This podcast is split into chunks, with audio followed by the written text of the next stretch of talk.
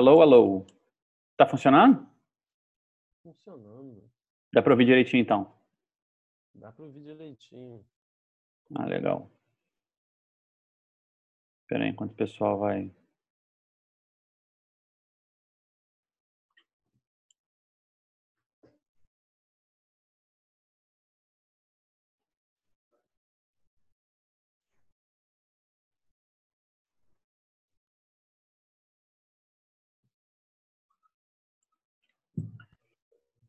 Só me organizando aqui.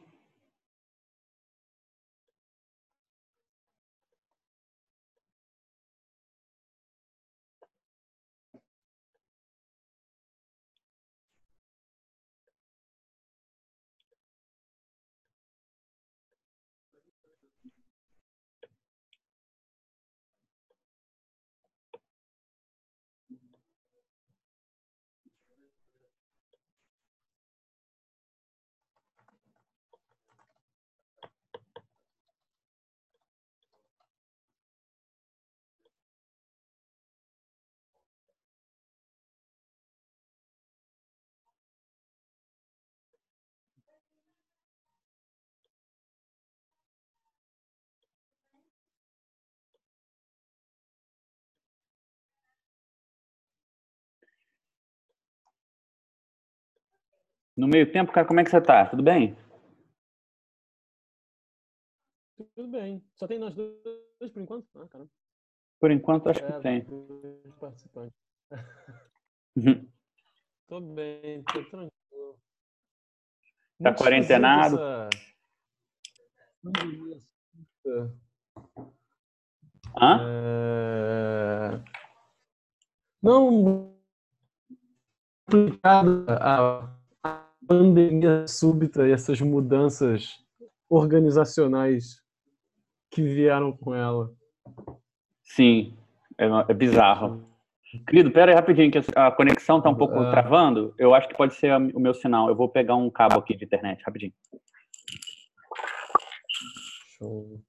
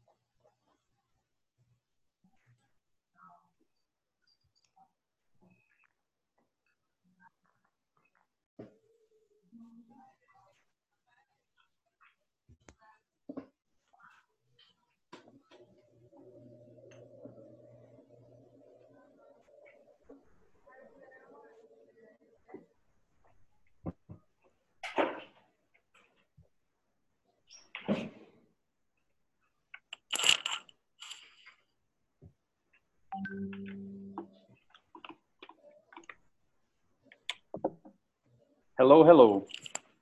Hello. E aí, Vanessa, tudo bem?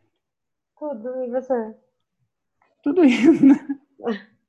Tudo é ridículo dizer. Tudo na medida do possível. Pois é.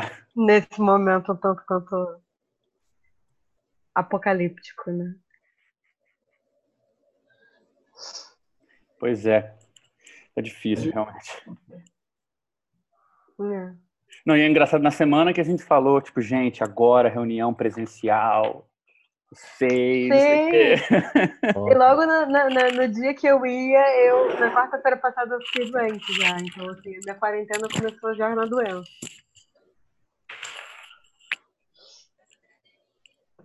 Ai, desculpa, gente, peraí, caiu meu fone de ouvido. É, mas é irônico, no mínimo. No mínimo. né? E aí eu não sei se eu fico feliz porque eu sei que o que eu tenho é sinusite, ou se eu fico triste pensando que existe possibilidade de.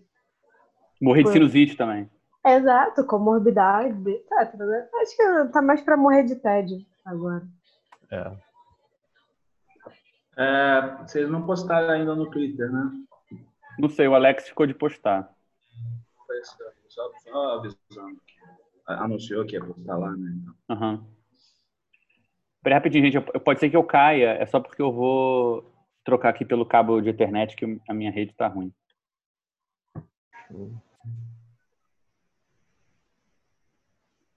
Aparentemente eu continuo aqui, né? Sim. Então, então tudo certo. É, vou esperar o pessoal. Deixa eu ver uma coisa aqui, ver se eu consigo compartilhar com vocês. Acho que dá. É...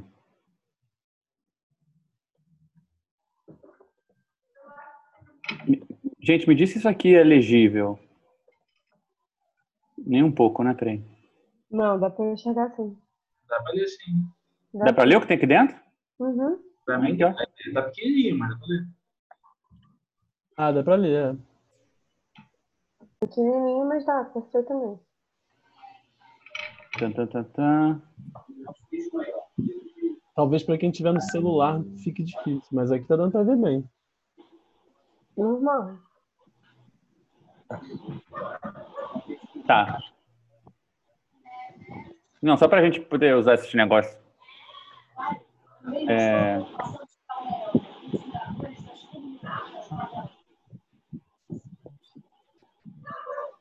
E aí, Vitor?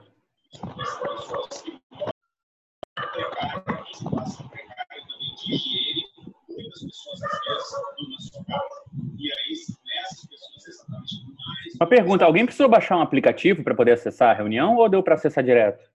Eu tive que fazer um download. A TV, ah, tá. É, pra mim também apareceu. Ah, Quando eu fiz o download, apareceu dizendo que o download era para melhorar a qualidade do negócio, como se não fosse necessário, mas sei lá. Apareceu escrito alguma coisa assim. Se você fizer esse download e instalar o Zoom, vai ser melhor nas próximas ligações. Apareceu um negócio desse.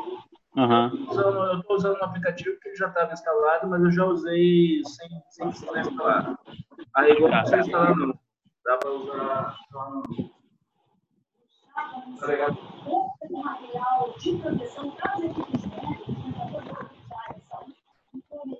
Nossa, tem alguém assistindo TV junto com a reunião. As unidades médicas de saúde. Realmente dá, dá um, um- um clima de urgência, né? Esse jornal de fundo, parece até que. Sim. Que, que iremos realmente resolver algo do gênero, né? Pois é. Das unidades médicas de saúde. É, Gente, vocês estão me ouvindo? Eu tô te ouvindo, Vitor. Ah, agora sim, pô, ajustei aqui, beleza, show de bola. A gente só não tá te vendo. Uma É, eu tentei ajustar. cortada.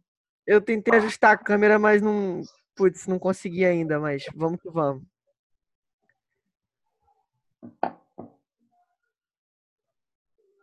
Então, gente, eu vou colar aqui pra vocês. Alex, você tá aí já não?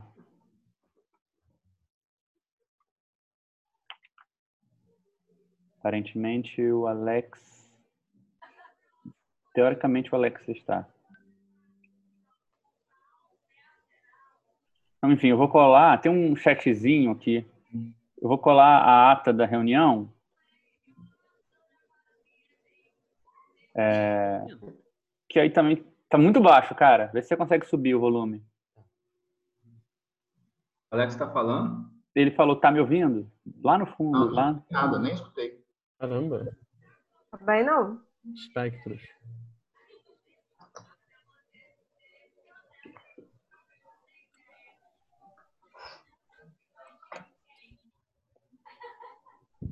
É, Será que eu consigo ajudar ele a aumentar o volume? Não. Não sei. Não. Tá bem baixo, Alex.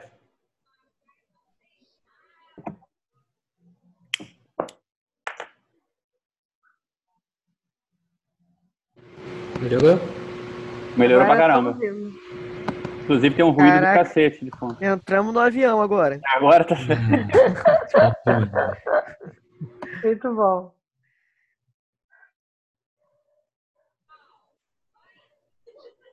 Tem também um Galaxy G... J6, deve ser o Felipe. Tem alguém fazendo a reunião por celular aí. Miriam, você está conseguindo ouvir? Tô. Ah, ótimo. Como você está, minha querida? Tudo bem, gente? Oi, Oi. E aí? tudo bem? Tudo certo. Tô de pijama. Em casa. Bom, é isso aí. A quarentena serve para alguma coisa. É. Tá picada a sua, sua, sua voz. Tá Picada? Agora não, mas Aqui. tava antes. Tá. É, a qualidade. É... Tá, deixa eu ver aqui.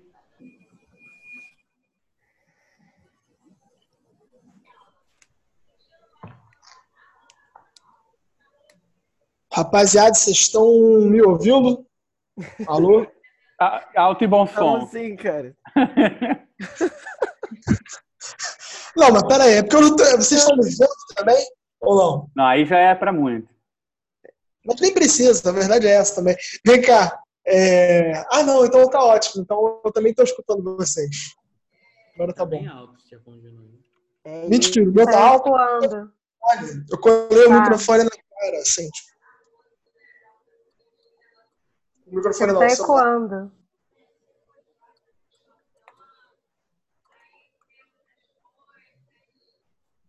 É, Alexa, tá tudo certinho aí já para você? Já, só tô subindo. Só vou subir aqui. Pra mandar mensagem pra avisar que a reunião começou. É... Tá, só esperar então o Alex subir as- a- o aviso e tal, e a gente.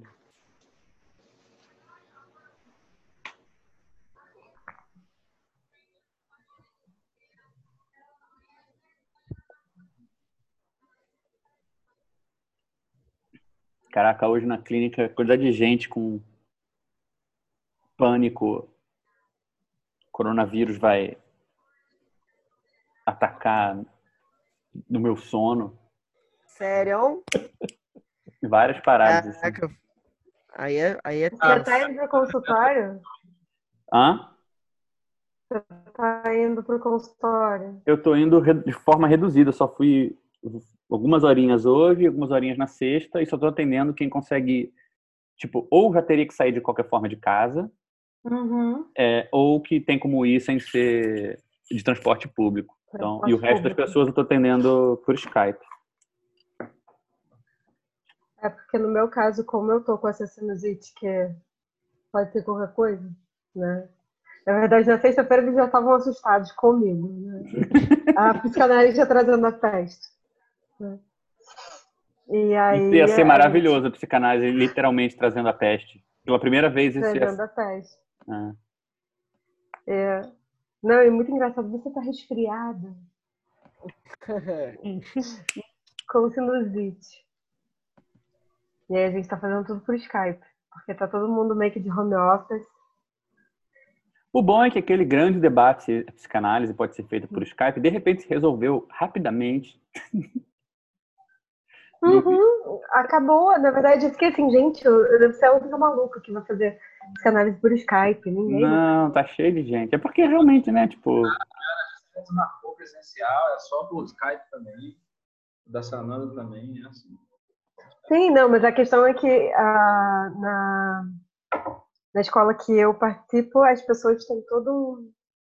Não, isso não, não é bem assim, precisa, né? Tem implicação, o psicanalista precisa estar presente, enfim, né? E aí se resolveu de um dia para o outro. É verdade.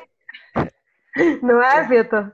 É verdade. Eu, eu fiquei sabendo de uma galera do campo que tá, pô, de boa. E Skype, assim, virou consenso. é, é rapidinho vira consenso, é É impressionante. só água bater na bunda que, meu irmão, é isso. Sim. Sim. Sim. Essa expressão é ótima, ela sempre funciona. Pois Não, é. sim, e, e eu não vou dizer também que eu não, não, não tenho ao contrário, assim, né? Não, não rola a contra-transferência do medo, porque eu tenho um paciente que é médico de família e chegou, então eu atendi cinco pessoas com suspeita de coronavírus e etc. Ou seja, se o maluco tossir no Skype, tu já. já Não, isso ele apareceu semana passada em pessoa, Vitor. Caraca? É, isso dá, dá, dá medo. Sabe? E ele lá tranquilaço. né? Todos os outros pacientes com medo e ele me fazendo assim, sair do meu, da, da minha posição de sujeito supôs saber. né? É assim, então, é. Agora é minha vez. Eita, peraí. Só tentando chamar mais uma pessoa que pediu o link. Mandei tudo. Pronto. É, Bem, vamos começando, gente, só pra gente não atrasar também, tem coisa pra caramba e. E. Pra gente não perder nesses pontos. Tudo acho que a gente tá com mais pontos do que o normal pra cobrir, já que a gente tá retornando as atividades esse ano, né? E. Alex, você- você pega aí a parte então do, do institucional? Alex, Hum? Desculpa, tava respondendo mensagem. Foi? tá respondendo mensagem minha, tá bom. Assuntos paralelos. Ah, tá. É, fazer o institucional? Ah, não, tá. Peraí. Eu começo com, a, começo com a pauta? É, eu vou te ajudando no que eu for pegando aqui, mas só pra você ir levando, eu vou pegar uma água também.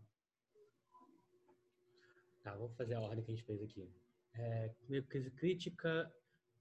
Então, a crise crítica internacional aprovou a saída da revista do SEI. É, a gente, quando a gente começou a revista, a gente começou, no reunião, começou combinado o projeto do SEI. E até agora, pouca gente votou lá na página, lá no, na página, no grupo, né? Cinco pessoas votaram, mas em geral todo mundo votou aprovando. Então, vale agora esse cálice para sempre. Ninguém falou mais, então a gente pode aprovar. É, E autonomia literária. Que, que tem? Vocês falaram com autonomia literária já? É, eu mandei um e-mail, mas eles não responderam ainda. Não. É, se eles têm interesse em fazer publicação do e-book. Mas, a princípio, é, enfim, estamos esperando a resposta deles. Só que, é, Seria bom se a gente tivesse alguma coisa para eles publicarem pra gente perguntar, mas lá, mas é bom saber.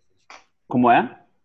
Apesar, apesar que a gente tem coisa para mostrar, né? Não é Como se a gente estivesse inventando do nada. Não, eu ia falar. A gente não tem nada para mostrar para eles, para falar para eles publicarem, mas a gente tem coisa para mostrar. Então, Tem, não, mandei as revistas todas. então. É, carta do SEI foi publicada? Parece Então, mas peraí, rapidinho. No negócio da revista, tinha ficado. o Ma- O Max aqui não tá aqui, mas a Miriam tá. A gente tinha ficado de ver só coisa da Qualis e do. A gente não colocou isso na lista. É, a da coisa da Qualis e do ISBN, né? Uhum, Sim. Você chegou, Ma- Miriam, a ter alguma ideia mais concreta do negócio? da- Sim, eu vou. Eu dá para colocar o link aqui para vocês até do das regras.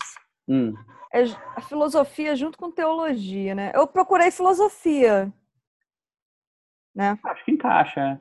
Porque também, se a gente precisar, se for se transformar em revista, aí a gente vai precisar é, ligar a revista a alguma pós-graduação e aí precisa do Caron como editor-chefe. Ah, então realmente não tem como ter quali sem estar ligado a uma. Não, Tá. Não. não. Então, assim, o que que acontece? Esse aqui, o que eu estou mandando agora é, é o link do documento diária, que é o que eles chamam, com as últimas regras, atualização das regras, né? Por isso que é de 2013. É, a avaliação ela acontece anualmente.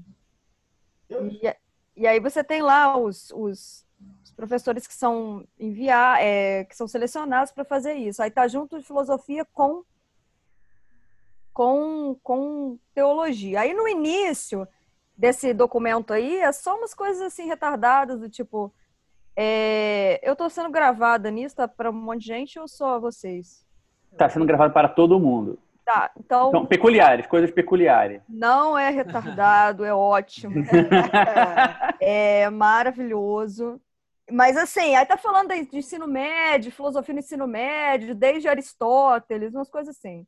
Depois, mais para baixo, tem a parte do qualis. Aí, considerações gerais sobre qualis periódicos, roteiros para classificação de livros e tá, tá, tá.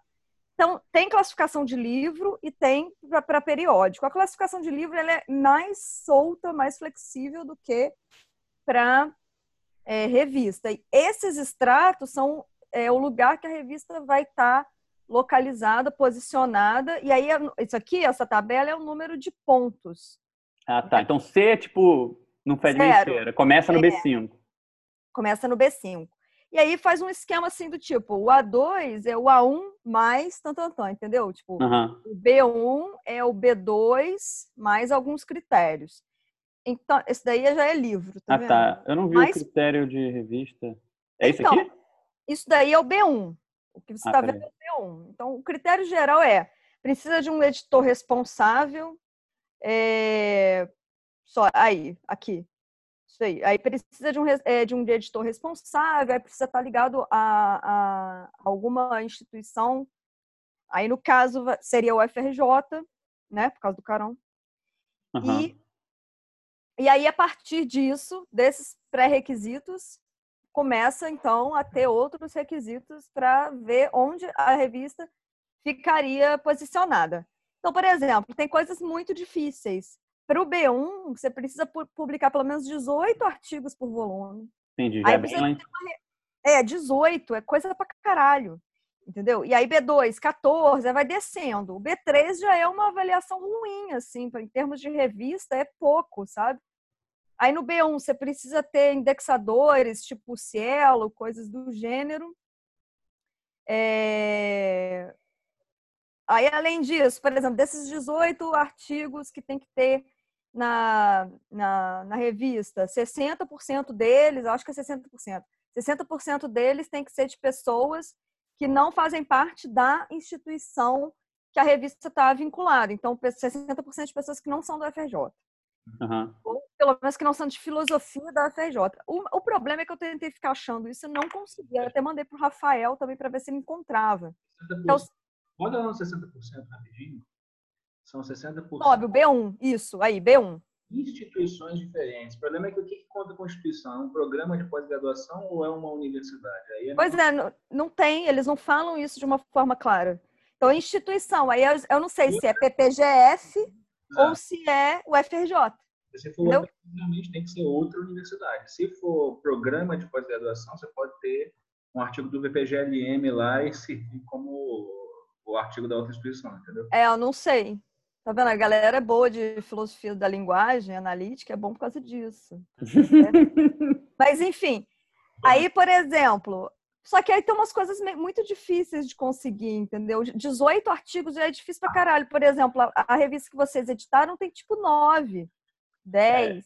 Entendi. Mas a gente não começaria também tentando estar no B1. No B1, se ele começasse pelo B2, já tava. Mas aí é que tá o problema Dez. 2, Ah. que é o seguinte, nessas diretrizes aí da, da, de Qualis para filosofia, eles não colocam, eu procurei, mas assim, eu não encontrei, talvez esteja em outro lugar, mas eu procurei algumas vezes, pedi o Rafael para me ajudar a procurar, que é o seguinte, eles não colocam a partir de qual momento estão batendo panela, a partir de qual momento começa a ser B1, B2, entendeu? Sim. Então fala, o de teologia fala que o B1 precisa pelo menos ter aqueles critérios por dois anos.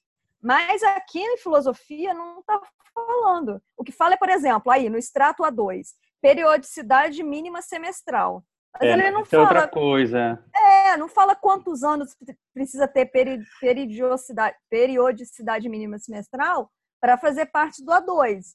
Então eu acho, mas aí eu não tenho certeza nenhuma, que é como são avaliações anuais, se chegou em dezembro ou janeiro do próximo ano e tiveram duas edições com todos aqueles requisitos, então já entra. Aí É, eu, acho, que- eu acho que eles próximo querem ano- que você compro- comprove regularidade, né? Mas eles não dão o critério da regularidade. Não dão critério, exatamente. Entendi. É, mas assim, tipo, dois números comprova a regularidade, é isso? É, não está falando quantos anos você precisa ter publicação semestral para entrar no A2. Entendeu? Só que assim, aí precisa ter publicação semestral mais 18 artigos. De qualquer Quando- forma, pelo que eu tinha lido, você tem que ter um ISBN para começar. Então, não dá pra... É, é. Então, Não. mesmo, mesmo se a opção seja pelo ISBN, O ISBN é inevitável no começo. O primeiro número tem que ter um ISBN, só a partir do segundo que é comprovado que a publicação é seriada que pode adquirir um ISSN. Né? Não, a gente já tem um ISSN, esse é o ponto.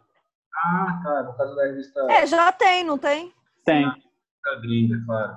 Então, só para esclarecer uma coisa também que ficou meio rápido do jeito que o Alex passou ali, a gente tem é, a aprovação da crise crítica internacional para ter um comitê fixo da nossa escolha, que não seja mais o modelo que a gente tinha combinado com eles antes, que era rotativo, só com membros do SEI.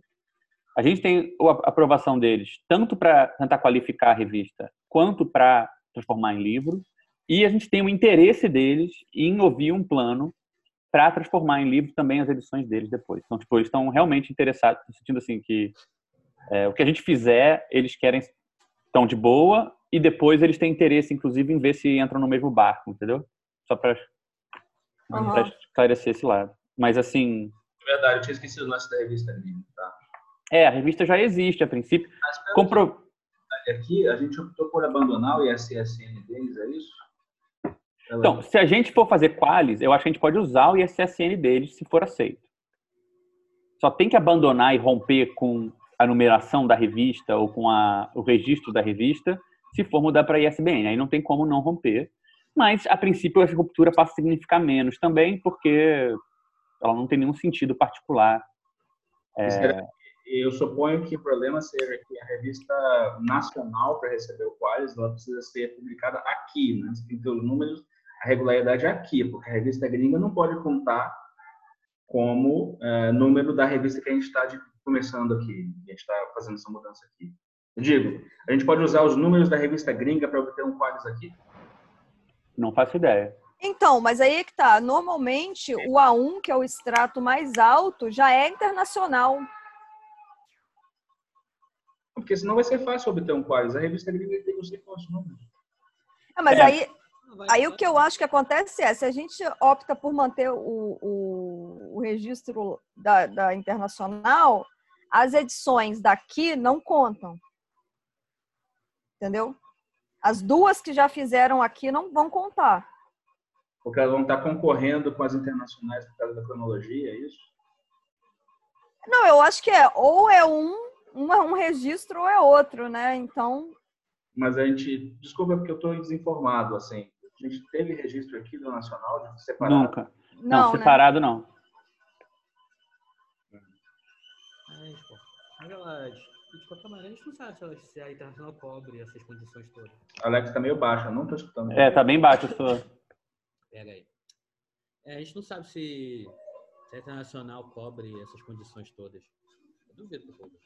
É, mas assim, de qualquer maneira, eu acho que uma coisa que a gente sabe agora é que, tipo, tá aprovado criar um comitê, tipo assim, abrir uma, abrir uma discussão entre, assim, entre pessoas e não mais do SEI, de quem quer estar no comitê, quem, quem vai, iria participar desse comitê fixo, que pode tocar essas questões agora com autonomia. Ou seja, uhum.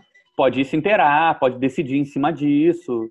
É, o Vitor, que está aqui, fez uma pergunta mais cedo é, no post do SEI sobre a independência da revista, falando, pô, mas tem gente no SEI que está trabalhando com tradução, que tem interesse em continuar fazendo essas coisas. É, seria bom fazer o levantamento também de quem que quer continuar envolvido, né? Mas, assim, eu acho que do jeito que está agora, a princípio, a gente fez uma votação interna, me pareceu que foi aprovado. A gente tem já o aval da Internacional, então, assim, é claro que tem aí um, um detalhe que vale a pena conversar em conjunto, tipo, como é que vai fazer, se, será que já dá para fazer, é, o quanto da, do, do legado da revista internacional a gente pode se aproveitar ou não, mas eu acho que talvez a gente pudesse já pôr como um encaminhamento, é, eu, eu posso fazer a intermediação de apresentar o Agon para as pessoas que sabe, já sabem que vão querer estar nesse comitê, para poder levar esse debate à frente sem entrave num fórum adequado, sabe? Onde não vai, a gente não vai atravancar o desenvolvimento por causa do funcionamento maluco do SEI.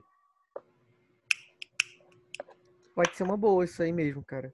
Eu perguntei lá sobre o lance da tradução, mas é, e eu acho que seria interessante mesmo ver quem quem teria quem gostaria de tentar uma aproximação com a revista é, nessa, nessa formatação nova. Tipo, quem já fazia algum trabalho antes, ou quem tinha um interesse antes e não fez, como é que seria agora, enfim. Mas aí resolvendo isso é, para fora do SEI. Eu acho que seria interessante só ver como é que se, quantas pessoas gostariam de fazer isso, né? Que aí depois essas pessoas é, veriam isso por fora, com esse cara que você falou que apresentaria, enfim.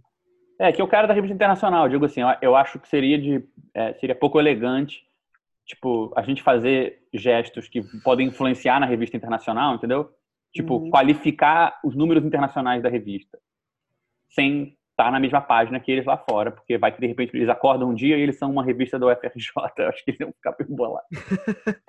Sim, faz sentido. Né? E eu acho assim, se alterar de repente o funcionamento da revista internacional, onde eles convidam pessoas só, eu acho que eles vão ficar também não entendendo nada. Não podem, de repente. Uhum. Então, assim, ter, tem todo um meandro aí para ser feito. Eu acho que eu posso ajudar a fazer esse meio campo também para ter certeza que está todo mundo na mesma página. É, mas aí eu acho também que é, vira uma questão da agenda do comitê editorial, quando eles querem chamar essa reunião, quando quer fazer, deixa de estar, tá, assim, oficialmente já dá para deixar de estar tá submetido à dinâmica do SEI, né? A gente uhum. discutir isso nas nossas reuniões de quarto e tal. É... Mas, assim, eu, eu, pessoalmente tendo a achar que a ideia do livro, pelo, pelo que tem que fazer para transformar em qualis, é... eu tendo a achar que a ideia do ISBN pode ser melhor, assim, porque, tipo, eu acho que vai, eles vão ser mais simpáticos internacionalmente e vão deixar mais coisa na nossa mão se a gente for é, por esse tipo, caminho, entendeu? Tipo. O Qualis parece tirar muita liberdade. Né? É, eu, eu acho que eles para o que eles fazem lá, eles não têm financiamento e não querem. A revista é gratuita e eles estão de boa. Eles convidam as pessoas sem parecer anônimo e faz parte da política da revista. Se a gente tiver, não é necessário, mas se houver o interesse de, de pautar um pouco mais a ideia geral da revista e integrar os dois lados um pouco mais e aproveitar o, o, o barato da revista internacional para dar um brilho na revista nacional, eu acho que é, é, possível que eles tenham mais interesse em fazer essa unificação maior, se for pela via do livro, do que pela via do quality. Porque você acha que eles vão achar que são muitas amarras por causa do do quality, essas coisas aí. É, eu acho que seria que nem colocar Glass Bead num, num quality, entendeu? É, não, eu, eu tô jogando o jogo que está se apresentando, né? Como a galera botou na mesa, isso é bad. Claro, claro. Eu, eu acho que assim, por exemplo, Crise Crítica América Latina ter um Qualis, ser uma revista da UFRJ, eu acho perfeitamente possível. Mas ah, eu acho que, por exemplo, vai ter que ter um cuidado para que o ISSN, está ligado ao Qualis, não implique que eles lá têm que fazer a mesma coisa e nem implique que lá, por eles não estarem fazendo lá, que vocês são desqualificados aqui. Então, talvez tenha que separar o ISSN, entendeu? Teria que separar. É bem possível. Ou seja, teria que usar as duas que foram publicadas como periodicidade para tentar obter o quais. É. E aí teria vantagem de ter um contato com eles e tudo mais, e poder publicar uns artigos traduzidos e tal, mas assim, separaria o modo de funcionamento, eu acho. Né? Teria que estancar as duas coisas. Tipo, é... Ah, eu tenho essa impressão que o meu, meu feeling aqui vai ser isso. Se, você, se a ideia for seguir pela Qualis, que as revistas vão ter que ficar mais autônomas, a nacional e a internacional. É, tá com cara mesmo. Miriam, hoje você, você oscila para que lado com essa ideia? Não, eu prefiro também a coisa do livro.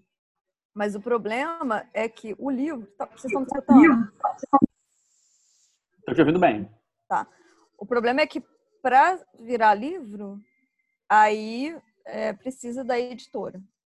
Sim. Entendeu? O único entrave é esse. Sim. Então, CNPJ de editora para fazer o ISBN. É. Você ser ou uma editora particular, que no caso é autonomia literária, poderia ser, ou então uma editora pública, no caso, por exemplo, a editora da UFRJ. Entendeu? Uhum. Mas, assim, é, em, em termos de lattes, o livro também continua sendo melhor. Mas, assim, independente de termos de, o, a questão do látis, entendeu? O que eu. O, que eu é, o problema que eu acho é a gente conseguir uma editora. Então, por exemplo, se a autonomia literária tivesse respondido, aí seria excelente. Uhum. Então, Entendeu? uma coisa que eu ia sugerir, Miriam, é o seguinte: é, você não precisa fazer isso, mas se você ou me lembrar ou lembrar, é, porque acho que não precisa come, recomeçar esse contato, mas a gente tem um pré-contato com a editora FI. Quem acho que conversou mais diretamente com eles foi o tirozinho leve. É, quem conversou mais? Eu pensei que alguém tinha caído aí, cara. Que Não, não, foi só um Meu tiro. Deus. Foi Ah. Quem tem contato é um cara do SEI chamado Zé Garbosa. Acho que ele não está aqui na reunião agora, não. É, ele é lá do Sul. É, eu posso te passar, sem lembrar, depois eu te passo o contato dele e ele já te antecipa como é que é lá, o papo, como é que eles fazem. Ele já publicou livro com eles e tudo. Talvez ele possa interceder nesse, nesse contato. Porque eu sei que é uma outra que vai se interessar. Eu, de qualquer maneira, mandei outra mensagem para a Autonomia hoje, é, através do Paraná lá, meu amigo, para entender, porque acho que eles devem estar muito cheios de coisa e tal. Se a gente pode esperar uma resposta num tempo próximo. Eu só acho que a gente não, talvez não devesse decidir pelo Aqualis ou pelo livro antes de ter uma resposta concreta de uma editora, para a gente pelo menos ter uma noção de se é difícil ou é fácil. Pode ser que seja fácil, eles só não tiveram tempo de responder ainda, né? E Sim. Ah, outra coisa que foi conversada só para a gente poder encerrar esse lado é, foi a questão de ter alguma maneira de a crise crítica autônoma ainda assim ou fazer uma edição ou publicar num pedaço de alguma maneira publicar um material a ser selecionado ainda da documentação que eu sei que ia produzir ou já produziu dos últimos anos assim. Então seria uma discussão para ter em outro momento também. Pode fazer parte da nossa reunião aqui trazer essa discussão para a gente pensar essa, essa edição da revista ou o modo como essa coisa seria, mas a proposta que vingou mais, me pareceu, foi a que quando vocês forem o comitê for pensar o planejamento aí dos próximos anos da revista, que incluísse também isso de alguma forma. É, eu acho que uma sessão periódica na revista, com alguns dos textos, acho que resolveria esse problema, consigo. Pois é, pode ser uma sessão periódica, pode ser um número sobre isso, sei lá. Acho que, enfim, aí é mais da, da questão da discussão criativa do comitê, mas só para colocar isso como um, como um, um, um requisito aí para incluir no debate. Caraca, cara, panelaço louco aqui. Aqui também, Tijuca gritando fora Bolsonaro. Quem te viu, quem te vê. Surreal, gente. É, aqui Tava não, aqui foi um tiro só. né? 2016. Ah, foi um tiro. Acho que você tá mais bem acompanhada, hein, Gabi? Não sei não, pô, panelaço fora Bolsonaro parece melhor. Você acha na Tijuca? Você confia nesse povo? Acho que não é, não é questão de confiança. Gente, aqui na freguesia tá tudo quietinho, hein? Eu acho que eu ganhei. Pô, Vitor. Então, Cisa, é mais, alguém tem mais alguma questão nisso aí? Não não sei se alguém tá, alguém que não está ciente do que, que é a discussão e quer estar mais ciente. Algum dos pontos que a gente encaminhou estão confusos. Então, vamos fazer o seguinte. Manda ver. né? É, a gente espera a gente espera a resposta da autonomia literária e aí se não tiver a gente parte para essa coisa da editora FI que é legal É, podemos tentar em paralelo também, se quiser. Em vez de, enquanto a gente espera, a gente dá uma sondada, ué, também dá. É, eles fazem, dá pra você, se você entrar no site deles, já tá ali, assim, colocado. É, caso você tenha feito, sei lá, seminário, conferência, coisas do gênero, publique com a gente, entendeu? Então, ou seja, não é nem um pouco difícil, Uhum. entendeu? Eu acho que eles partem mesmo desse. É só, é só livro digital também. E aí, eu acho que se você quiser um livro físico, aí você, tipo, paga e eles fazem, sei lá, 10, ediço- 10, 10 cópias, alguma coisa assim. Então, é bem mais simples é, conseguir isso por eles. Tá, Cara, é, tem porque um assim. Fala, fala, Ah, Vitor, mal. desculpa. Tem Fala, um outro, eu tava lembrando aqui, tem um outro membro do SEI que tem contato com a editora também, eu acho. O Diogo não publicou recentemente um livro Ah, por Diogo alguma. não é mais do C, não. Não é mais, não? Ah, putz, desculpa então, gente. Foi Ah, mal. mas ele ainda existe, né? Tipo, não sendo do SEI não quer dizer que não dá pra falar. A pessoa não morreu. É verdade. morreu. Ah, que Depende pra depende. Da quem se pergunta. Mas. Ah, mas o Zé deve saber, mas é, dá pra falar com ele, manda mensagem pra ele. Então, Miriam, eu vou fazer o seguinte, só para já adiantar. Eu vou criar um grupo de zap, eu, você e o Zé. E aí a gente vê como é que, como é que a gente manda um e-mail para a FI. Tá. É, porque aí acho que é questão de redigir, falar assim, ó, estou entrando em contato em nome dessa revista, a gente está procurando, está com esse projeto, queremos saber se vocês teriam interesse, quais seriam as condições, ou sei lá. Só para a gente sondar, acho que pra- é bom para eles, né? Eles não, acho que não tem nada substancial desse jeito sendo publicado com frequência, tudo uma coisa mais assim, né? Os, os, os, os efeitos colaterais da academia, né? Tipo teses e atas de congresso e coisas, não sei o quê. É, é, análise de congresso e tal. Então, tipo, acho que uma coisa um pouco mais sólida pode ser do interesse deles. Acho que a gente já tem uma, uma relação ok com eles. Acho que pode, podem eu dar super uma. acho que eu super acho que é possível também. Eu acho a questão do, do livro melhor mesmo. E primeiro também porque a gente não vai ter que lidar com aquela coisa do parecer, entendeu? Aí tem que arranjar parecerista, e aí vira é muito confuso. Então, como livro, sai todo mundo ganhando, assim. É, eu tendo a achar também. Mas assim, acho que a gente consegue pelo menos ter uma resposta concreta para saber o que estaria no caminho se a gente decidisse pelo livro. O que, que é uma editora ia requerer, o que, que ia ser necessário, quanto custa, tudo isso ia ficar mais claro se a gente já tivesse alguém de editora no meio, entendeu? Também acho. Então, assim, vou ver se eu consigo, se eu consigo agilizar isso pra gente. Eu vou entrar também no site do FI, porque eles têm isso de- lá. Eu, eu entrei um tempo atrás, eu acho. Uhum. E eles têm ali discriminado, entendeu? Se tem que pagar, se não tem, como é que eles fazem? Porque até onde eu sei é simplesmente eles recebem todo o material, eles nem revisam, entendeu? Uhum. Eles não, dão, eles não revisam, eles simplesmente botam no É, não. formato e liberam Isso, isso. para download. Então, assim, eles não têm, não têm é, é, é, trabalho nenhum. É, eu acho que a ideia deles é realmente fazer a coisa mais, assim, Sim. rápida possível e tal, com mais, menos custosa. Então, sei lá, acho que a gente pode, pode, pode ver isso aí. É... Fala, Fio. Felipe. Tá tá ouvindo aí, Felipe? E aí, rapaz? Como é que você tá aí, cara? Vai. E aí? Quem que chegou aí? Quem tá aí? Quem que tá? Eu cheguei atrasado. Não, tem uma galera aqui, temos 10 pessoas. Ah, tá. Tá, então finge que eu nem cheguei. Boa tarde, boa noite, galera.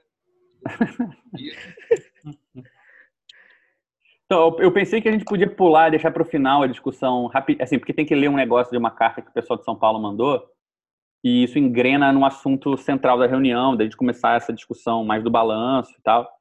Gente pular isso e ir nos outros informes mais rápidos também. É, Dois? é pular o 2. Não, três formulários. Felipe aí, aí não sei como pronunciar aí, do Hélio. Ele foi formulário para Paraná, mas parece que ele vai ser reprovado, porque a resposta dele não foi muito boa. A- o comentário dele não foi muito bom. Eu botei hoje de manhã dois formulários do Thiago, tá, tá até aqui, pelo que eu vi. Está, Ah, o Thiago ali é. tá aqui com a gente. E Thales. Oi. Aí eu botei os formulários dele hoje de manhã, eles vão ter, vocês vão ter a resposta até quarta que vem. O formulário de vocês, tá em votação. É, curso online. É, apareceu uma mensagem mais cedo perguntando se tinha algum curso online nosso disponível. Só que a gente tem, a gente tem vários, vários guardados, os vídeos guardados dos cursos que a gente fez antes do curso do Zek, do Badiu e o curso que ele fez do Lacan. E aí eu tinha, a gente tinha falado alguma vez, o Carlos tinha dado essa ideia há um tempo atrás, eu lembrei, de liberar os cursos de algum jeito, botar algum lugar para deixar eles disponíveis, ou no nosso site, nosso site ou, ou YouTube, se a gente não for fazer nenhuma edição nova deles. É, Disponibilizar eles gratuitamente, você diz, né? É, disponibilizar gratuitamente. Já que não vai fazer um curso novo, disponível. O Gabriel foi. Felipe, o que você acha? Você pretende, pretende fazer por mim, usar tudo bem. outra versão? Tudo bem? Tudo bem. Aí eu estava vendo essa ideia de botar na página, os, fazer umas páginas no nosso site com os vídeos, tudo juntinho, cada um, e aí, sei lá, botar, no, botar na nossa página, no Twitter, essas coisas. O pessoal dá uma olhada. É, falando em curso, não está aqui, Felipe, mas o curso do seu amigo, do Carlos. O cara. Ele deu. Como é que tá? Como é que tá andando? Ele me mandou emenda. Você tem que passar É, para. então, que por enquanto eu sei é isso. Ele não escreveu nenhuma aula ainda? Ele, então, ele entrou agora no negócio de EAD e ele vai, vai, vai, ter que gravar as aulas pro EAD. E aí, então, logo ele termina esse negócio, ele vai. Ele vai, como é que fala? Tá. É, porque, não, Gravando. pera, pera aí, deixa eu parar aqui. É o seu- só Ele vai, ele vai terminar de gravar essas aulas pro EAD, que são aulas para aula, né, que ele tem que estar virtual. E aí ele vai pegar a experiência nessas aulas e vai gravar as aulas do curso do, do Heidegger lá em pós-verdade, não sei como é que chama, assim que ele terminar. Tá. E aí ele é- vai usar no estúdio lá da faculdade, ele vai tentar usar. Ah, legal. Fio, o que eu te perguntar era o seguinte, cara, só pra não perder o fio. É... Tu tá ligado nessa parada do, do. Bem, por alto aí, que a gente vai lançar uma plataforma depois de curso online, des- desvinculada do SEI, por esse outro projeto chamado Oficina, né? Mais ou menos. Você me mandou o arquivo, mas eu não cheguei a ler.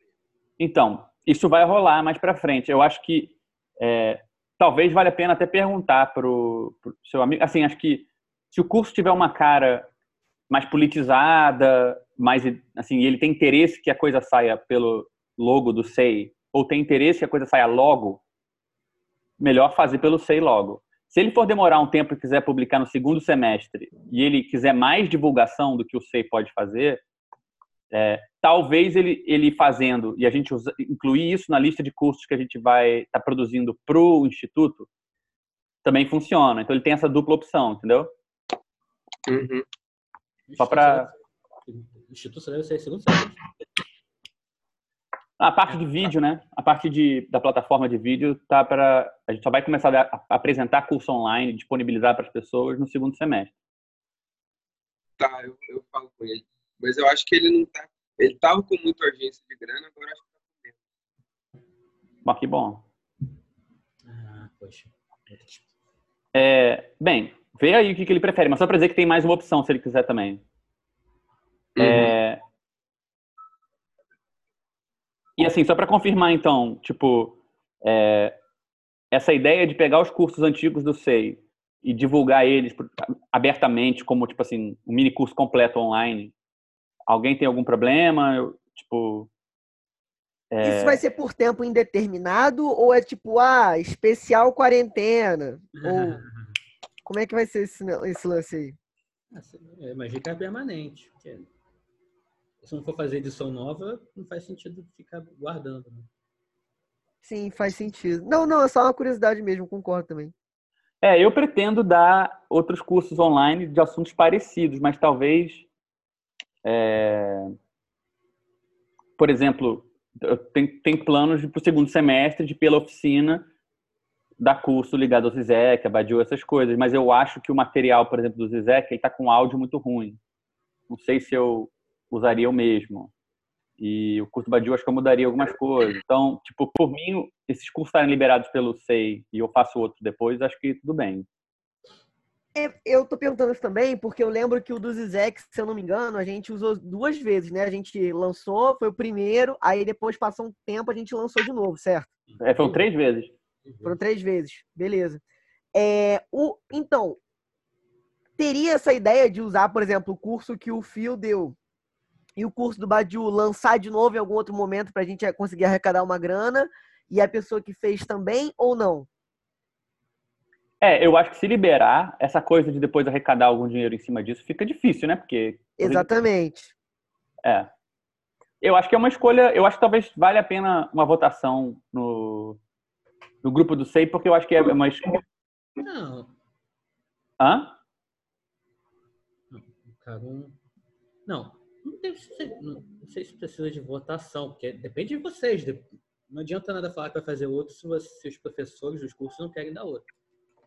A não ser Não, que sim. disposto a pegar como. Como é que é moderador? Moderador não, é. Tem alguém. É, moderar. Se alguém quiser ser o moderador, a pessoa só libera os vídeos como professor, alguém quer pegar de.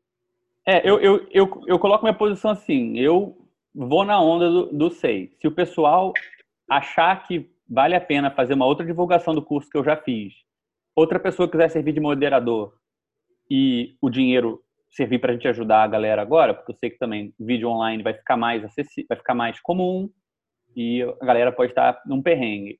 Se o pessoal achar que é estratégico para o futuro próximo e alguém for pegar isso, eu topo.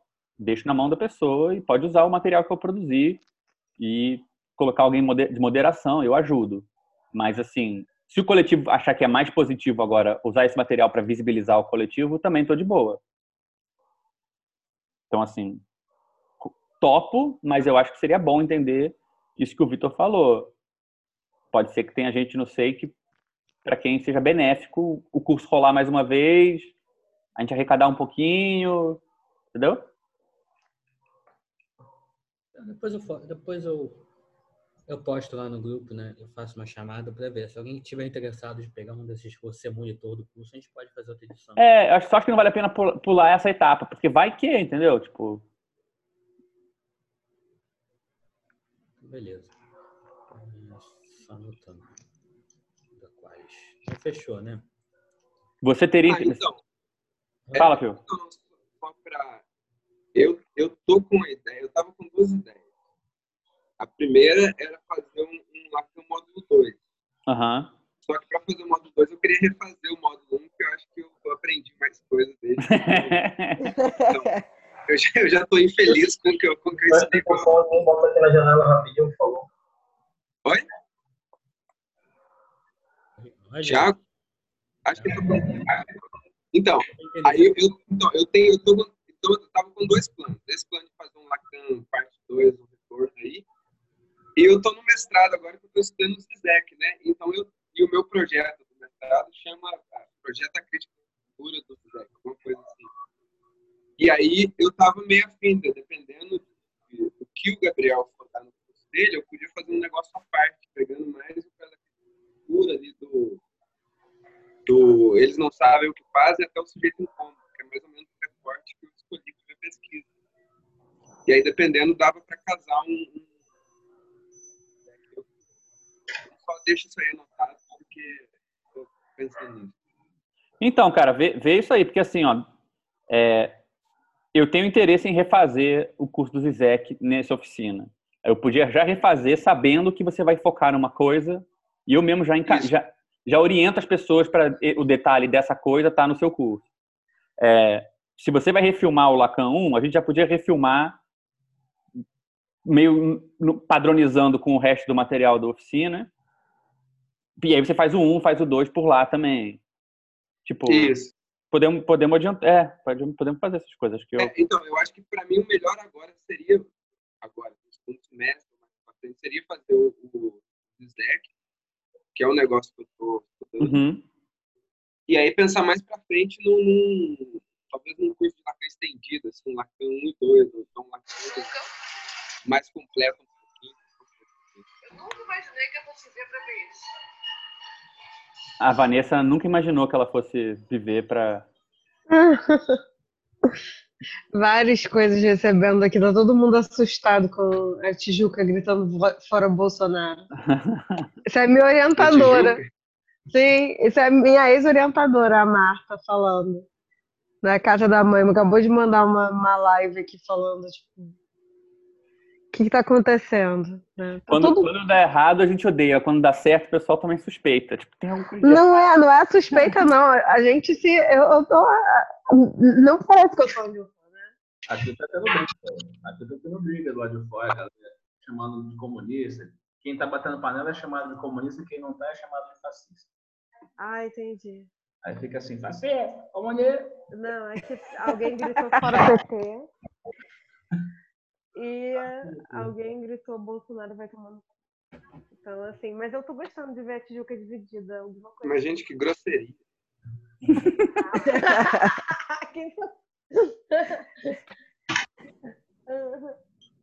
é, aqui é, é super tranquilinho, assim, lugar super família, ambiente familiar. Gente, aqui em Jaci parece que nem existe coronavírus.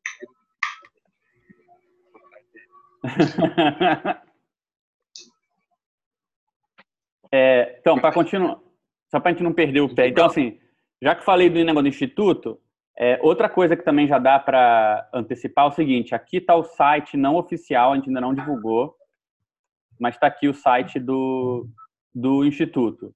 Ele vai ser divulgado. é, a gente está vendo por causa do, coron, do vírus e tal, a gente está esperando para saber como é que vai fazer, mas a gente está. É, peraí.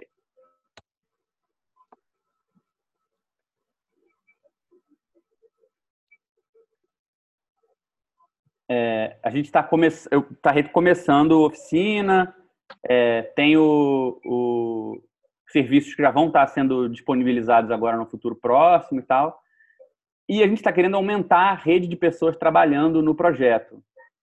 É, então, assim, se alguém tiver interesse em participar das redes de apoio, quem estiver precisando de trabalho como revisor de texto, tutor é, para dar aula particular ou para ajudar na escrita, dar dica na escrita, ou dar aula de língua, ou é, quem trabalha com clínica e quer encaminhamento, é, ou quem quer fazer o acolhimento inicial do projeto, que agora vai ser dividido entre acolhimento presencial e acolhimento online também, né? Que é essa espécie de triagem inicial, alguns papos para decidir o que a pessoa precisa. Se você tiver interesse de participar de alguma dessas formas, você pode entrar em contato comigo ou ir direto nos números que estão aqui no site já. Tem três telefones que você pode mandar um zap e falar, cara, queria me inscrever na rede é, na rede de trabalho. O site não está pronto, mas já dá para ter uma ideia de como o projeto vai funcionar. É, tem uma descrição de algumas coisas. Se você olhar o site tiver alguma ideia de como melhorar ele, me manda uma mensagem também, que eu estou trabalhando nisso. É, mas só para já trazer esse, esse, esse aviso de que estamos aceitando chamadas para entrar nas redes de trabalho. Não precisa ser no Rio de Janeiro, porque boa parte dos trabalhos são virtuais mesmo, tipo, quem precisa de revisão pode mandar o texto para revisão para o Brasil todo. É... Presencial mesmo é o acolhimento inicial e a clínica que tem que ser na mesma cidade da pessoa, mas tirando isso, é... revisão de texto, tutoria, todos esses trabalhos para acadêmicos, a gente tem interesse em cadastrar as pessoas e depois ela entra na rotação dos encaminhamentos. Isso gera uma rendazinha. A gente, assim que a gente começa. Hã? Desculpa. Como a gente falou mais cedo, não precisa ser na mesma cidade. Exato. Pode ser para pro Skype, não? não. O quê? A, análise, comentário aí. Não, análise acho que não é tão simples assim, porque, tipo, sem nunca ter visto a pessoa, começar a análise pela internet é diferente de você tendo análise presencial e suspendendo a presença por um tempo, né? É, aqui começou uma panelinha leve. Onde? Aqui no prédio. Tem uma pessoa com a panela. Um bravo. Mas enfim. É. Deixa eu ver se eu, eu postei para você, postei aqui o link do site, vocês podem ir lá olhar o que, que é o projeto. Quem quiser se inscrever nessas redes de trabalho, de quem estiver presente aqui, fica à vontade. A gente vai fazer um chamado é, mais substancial depois dentro do grupo do SEI para ver quem do SEI quer entrar é, por enquanto, a gente está chamando para rede de trabalho, mas tem mil outras funções que não são só a rede de trabalho dentro do apoio acadêmico, né? Também as pessoas podem... Sei lá, precisando de gente, está faltando gente em alguma coisa? Então, não é só faltar, porque, assim, o projeto, né, o trabalho do Instituto nessa frente de acolhimento, ele é pega a demanda de aluno e repassa para a demanda de outro aluno que precisa de dinheiro. Né? Então, a pessoa vem reclamando de revisão, a gente passa para um revisor que é um aluno precisando de dinheiro os dois se acertam, a gente tira uma taxa e eles é, é, meu Deus, como é que se fala? E, e, e eles se, se, se entendem lá, fazem o serviço. Então, a princípio, quanto mais gente tiver na rede de apoio, mais gente a gente pode atender a demanda. Menos tempo de espera a pessoa vai ter até ser ela atendida. É, como as coisas normalmente as pessoas só procuram em cima da hora. E então, já tem demanda? Então, a gente tá, não está divulgando ainda esse ano. Tem uma demanda ou outra, mas a gente não está fazendo divulgação para pedir essas demandas, porque a gente está terminando o site e terminando algumas coisas novas. Mas é, ter tem. Dá para saber que vai ter, com certeza. Não, tá. Então, então fica mais para frente. Se tiver, se as coisas estiverem engarrafadas aí no, no e tal, eu entro. Tá, mas não faça como um favor pro projeto. É só se você Não, é que eu gosto, eu gosto de entrar em coisa que, que tá com problema. Eu tenho essa. Desculpa. Não, é. Acho ótimo. Eu só tô falando assim, tipo. Não, não, por favor, eu gosto de entrar, eu gosto de fazer parte de coisa, mas se tá todo mundo suave assim, eu, eu Não, cara, não, então, é. Não, é que, enfim, de novo, a chamada é para quem quer entrar nas redes de trabalho. Você não precisa, a gente não precisa que você entre, caso você queira. Tem outras coisas que dá problema no instituto, que são outras coisas, tipo é, coordenação, montar a plataforma de curso online, montar a plataforma de pesquisa que a gente quer ter, bolar forma de financiamento, tudo isso vai dar merda ainda. E você está mais que convidado para participar dessas outras merdas mais profundas. Esse lado é que eu acho que tipo, não vai dar para você fazer esse cálculo. Porque ele é mais assim, cadastrar pessoas que estão precisando de grana com serviços para acadêmicos. É, se você quiser estar nesse cadastro, é só falar com um dos números que estão no site ou me mandar um, um zap. Pode não ser do Rio de Janeiro, pode não ser do SEI. É, é mais para a gente encorpar esse cadastro e depois ficar encaminhando as pessoas é, à medida que a necessidade aparecer. Mas tem mil outros problemas que a gente certamente pode é, dividir também mais para frente. Acho que qualquer coisa a gente conversa Tá, também. isso aí eu tenho interesse. Show. É, acho que é isso do Instituto, né? É, só para encerrar esse lado institucional, é, só repassar as decisões que a gente tomou na, na reunião passada. É, é, tem gente aqui que não, não- não- nunca participou do SEI, tem gente que, enfim, que já estava, mas é, o SEI tem esse, essa, essa espécie de princípio básico, formal, que é que todo mundo manda uma reunião, uma nota depois da reunião. A gente faz a reunião aqui, a pessoa fica devendo para a semana seguinte uma anotação de qualquer tamanho, é, baseada no que foi. Pode ser baseada, pode não ser baseada, mas é uma anotação em cima do que foi discutido e a gente usa essa anotação como material para reunião que vem.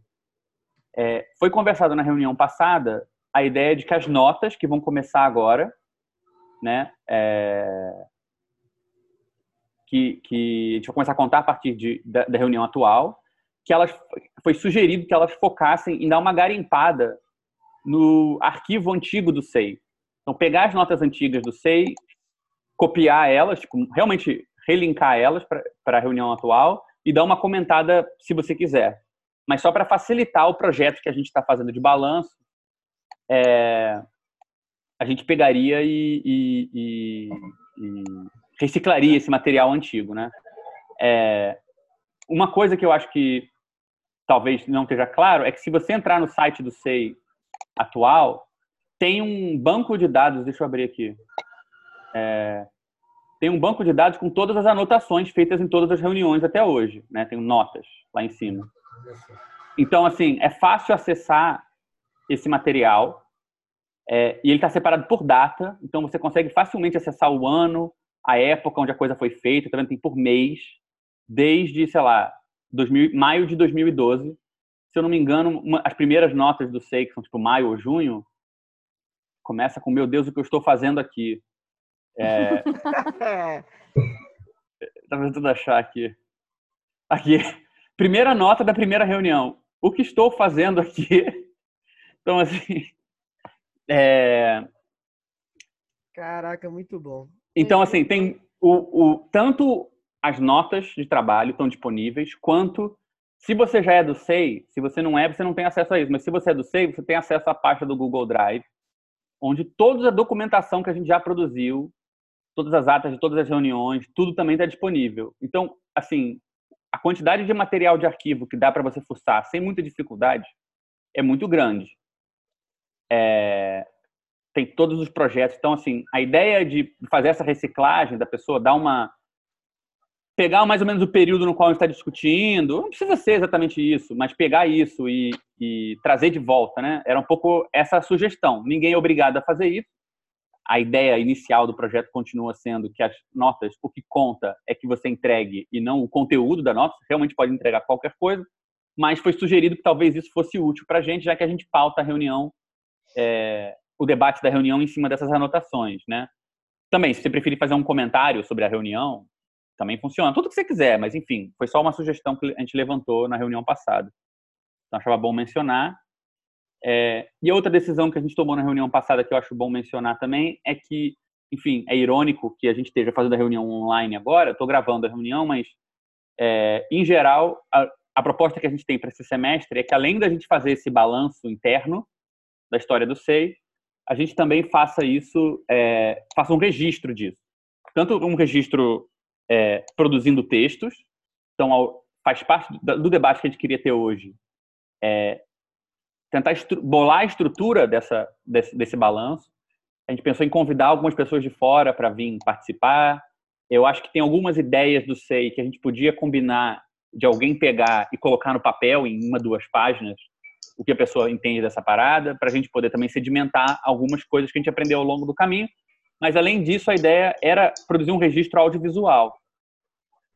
Então, foi concordado que, a partir de agora, o SEI, além do mais um e do secretário-geral, né, ou seja, além da pessoa que coordena o lado do, de debate e a pessoa que coordena a parte institucional, a gente teria também o, alguém que ficaria responsável por fazer o registro visual da reunião. É...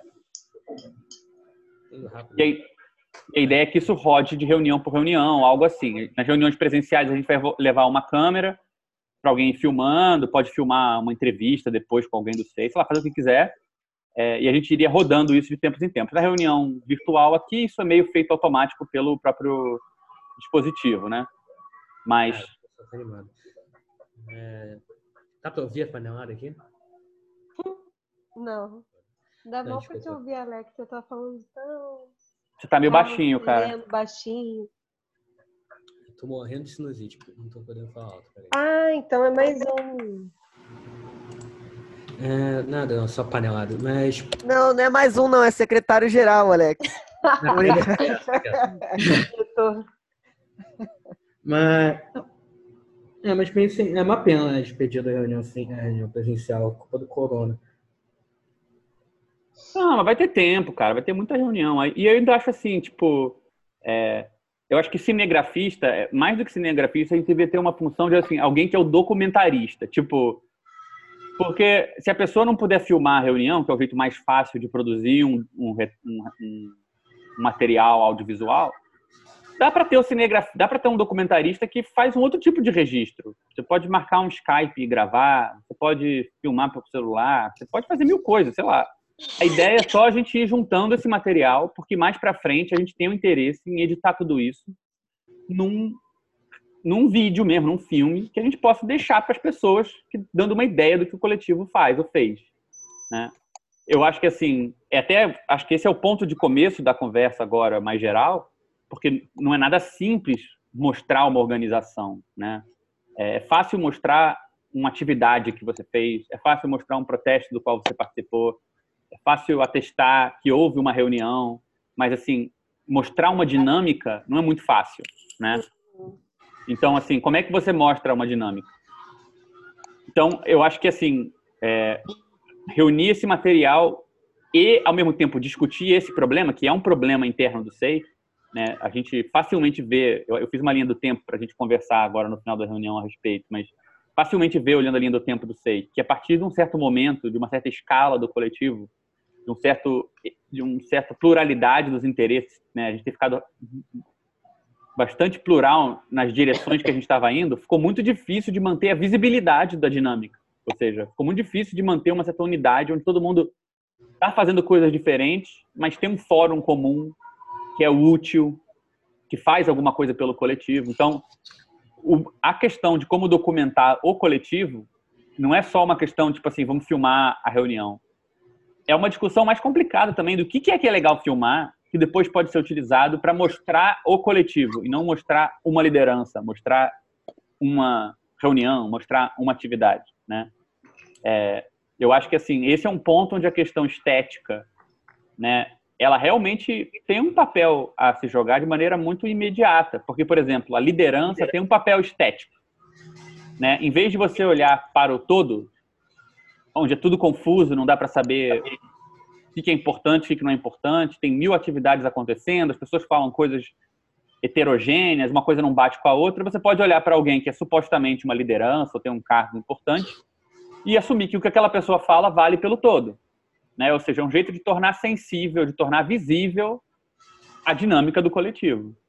Se você não quer ter que centralizar em cima de uma liderança para tornar visível, você tem um desafio todo complicado, né? Porque é difícil o termômetro entre esses dois polos. Tipo, vamos, assumir, vamos aceitar o que uma pessoa tem para dizer da história do SEI e uma pessoa tem para dizer do que é o coletivo, ou vamos tomar essa polifonia sem nenhuma forma, impossível de documentar, porque ela é uma coisa que só existe e pronto, como a melhor maneira de ver, né?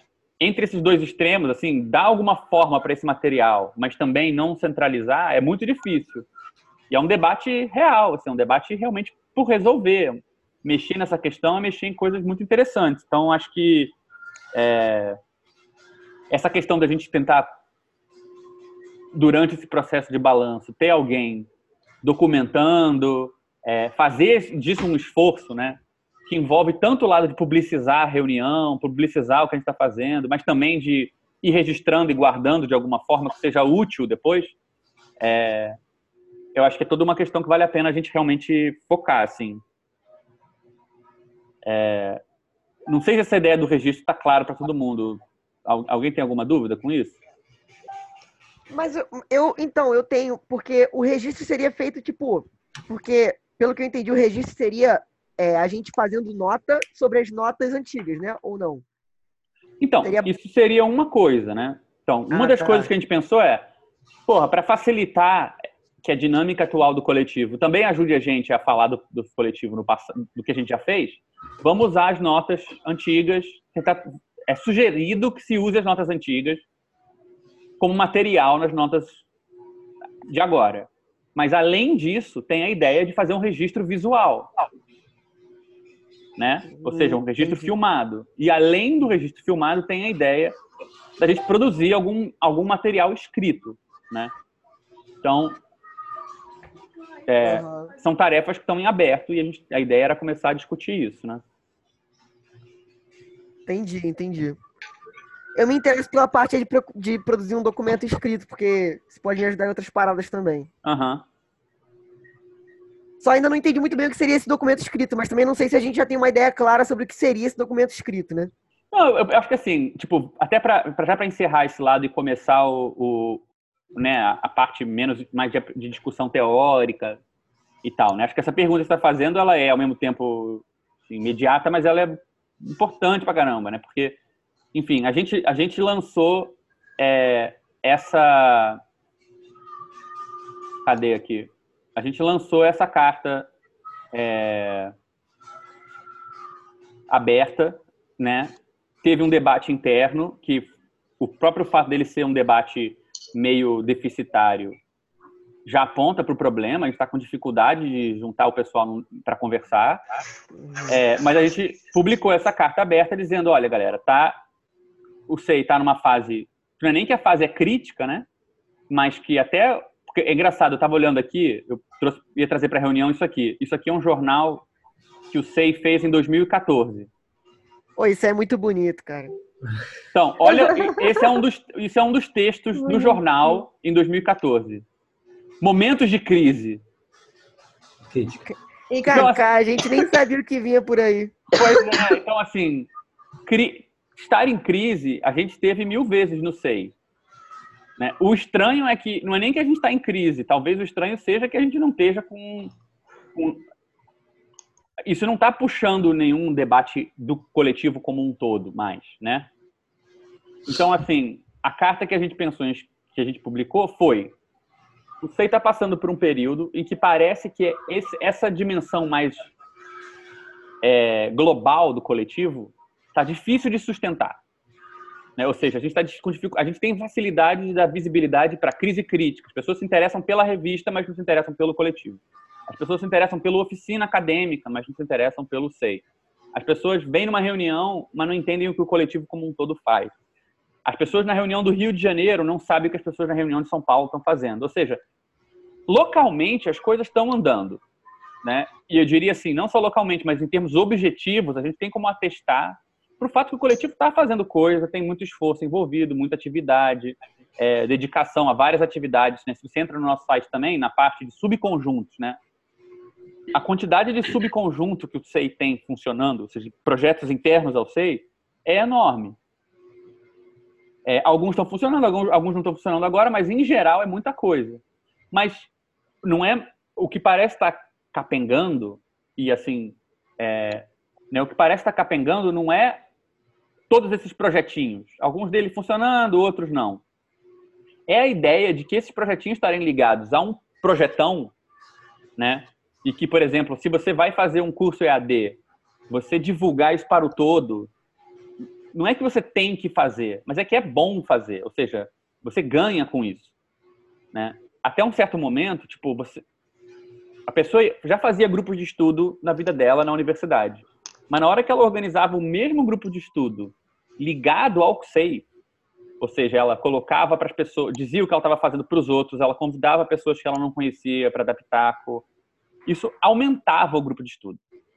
Era um subconjunto, era um projeto que empiricamente é local, existe com poucas pessoas, mas ele era, digamos assim, lançado numa outra dimensão porque ele envolvia, de repente, pessoas desconhecidas, ideias que você não entendia, pitacos de pessoas que você nunca viu na sua vida, participantes online que têm interesse porque você é do mesmo coletivo que a pessoa, ela bota a mão no fogo por você. Então, a coisa ganhava uma outra dimensão. Hoje em dia parece o contrário. A gente tem muitos projetos rolando, mas eles não estão enriquecidos por passar por essa mediação. Ora, a gente podia concluir que as pessoas estão erradas e que o projeto tem que ser seguido, mas isso nunca foi a vibe do SEI. A gente nunca foi uma instituição super egóica. A gente sempre foi muito mais uma organização nessa vibe de tipo, bem, se as pessoas não estão usando, isso diz algo sobre o coletivo. Então, a, essa carta que a gente lançou foi mais na ideia de atestar, olha, alguma coisa na dimensão global do SEI não está mais sendo eficaz. Não é algo que quando você passa por aquilo, você ganha alguma coisa com isso. Né? Parece que as coisas estão autônomas localmente. E a gente levantou a hipótese, é só uma hipótese, ninguém tem certeza, de que isso pode ser fruto da gente ter pensado o SEI de um jeito que a conjuntura atual é tal que esse jeito do SEI está saturado, ele não consegue mais tornar nada novo visível, melhorar as coisas que a gente produz. É, é como se tivesse assim, tipo, tá girando em falso.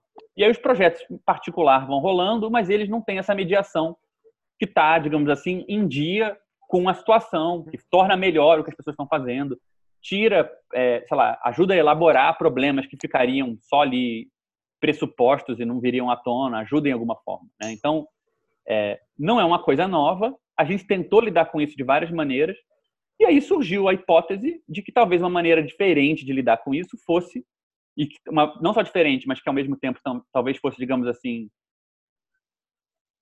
uma justificativa mais real para retomar um modelo de funcionamento antigo do SEI, que fosse dizer, bem, vamos fazer então um balanço de como a gente chegou nesse problema. Né? E vamos fazer um balanço sem pressupor que a gente vai saber como a gente vai sair dele. Pode ser que a gente tenha chegado num, num, numa situação onde a gente está patinando, não é à toa. Pode ser que seja por uma muito boa razão, e pode ser que por essa razão, levando essa razão em conta, a gente consiga reinventar alguma ideia nova para SEI. E pode ser que a gente não consiga, não dá para saber, né? Só para dizer assim, é, não é uma maneira de polemicamente dizer o coletivo vai acabar, até porque honestamente a gente não tem como fazer isso. Né? Eu estou aqui com uma carta que o pessoal de São Paulo mandou para a gente ler e eles, eles falam exatamente isso. Olha, de boa vocês fazerem isso aí, mas vocês não têm o poder de né, é, encerrar o SEI se vocês disserem que vocês não querem mais continuar é, com essa atividade. Ó, vou só dividir com vocês aqui a carta. Né? É, caros colegas da CRJ, Célula de São Paulo vem se posicionar acerca do processo de autoavaliação da Célula RJ. É, tem vários advogados lá, você vê que é uma carta mais, mais, mais formal. Então, eles, a Célula de São Paulo endossa e apoia o procedimento iniciado pela Célula Carioca, entendendo tanto o acerto diagnóstico como a necessidade de avaliar se ainda vale a pena insistir na existência daquilo que se convencionou dar o nome de SEI. É, do outro lado, não tendo dado início, como também não tendo sido consultado acerca da iniciativa, entende a célula de São Paulo por acompanhar à distância o seu desfecho, considerando inclusive ter reconhecido que nos últimos tempos também tomou decisões autônomas ao coletivo como um todo, tal como fez nesse momento a célula carioca, sendo assim incerto no momento, de nosso ponto de vista, se a célula de São Paulo a de Rio de Janeiro pertencem comumente ao nome do SEI. Por essa razão, após a conclusão do processo de decisão da célula carioca, Paulo, a célula de São Paulo vai avaliar as seguintes hipóteses. Se o SEI decidir pelo fim do coletivo, é, se existe a possibilidade do nome SEI ainda fazer sentido para a célula de São Paulo, e, e, se assim existe vontade de dar continuidade ao projeto, independentemente da decisão do Rio, Rio de Janeiro. Ou seja, a gente encerraria nossas atividades e eles continuariam. Ao contrário, se a gente se. É, caso eles decidam por outra coisa, eles podem se parar também de funcionar como SEI e, e aceitar e começar com outro nome, algo assim, né? É, enfim, eu acho que a carta dele já mostra que tem uma certa. A gente está com dificuldade de comunicação, né? Eles falam que sentem que, por mais que a gente tenha postado vídeos e feito votação interna, é como se não tivesse passado por eles, né? Que é uma coisa que a gente fala deles também. É, e, enfim, como é reconhecível, a gente não tem potencial para acabar com o seio. Mesmo que a célula do Rio, por exemplo, mesmo que todo mundo da célula do Rio falasse que não quer é, mais fazer isso embaixo desse nome, a gente vai ter só um grupo de zap para ficar de zoeira. É, os outros podem fazer o que quiserem. Não existe o fórum onde todo mundo consegue acabar com o SEI. Mesmo que todos os membros atuais do SEI saíssem, se outra pessoa pegar o projeto e continuar de acordo com as próprias diretrizes que estão no projeto, a gente não tem direito de distinguir as duas coisas. Então, a princípio, qualquer pessoa que siga o projeto do SEI está no SEI. Né? Então, não dá para acabar. Então, não é que a proposta aqui é uma espécie de, de de grito do, tipo, canto do cisne, está acabando, vamos encerrar com chave de ouro. Mas a ideia é, bem, não dá para saber, não dá para avaliar a situação atual. Ela pode ser pior do que parece. Ou seja, por um certo ângulo, a ideia de que a, o fato que essa dimensão global está ineficaz e a gente não sabe exatamente como tornar ela relevante de novo, ela, por um certo ângulo, isso significa uma coisa muito profunda. Significa que, de certa maneira, algo do coletivo acabou. Então a gente tem que ver o que isso significa, o que a gente faz com isso.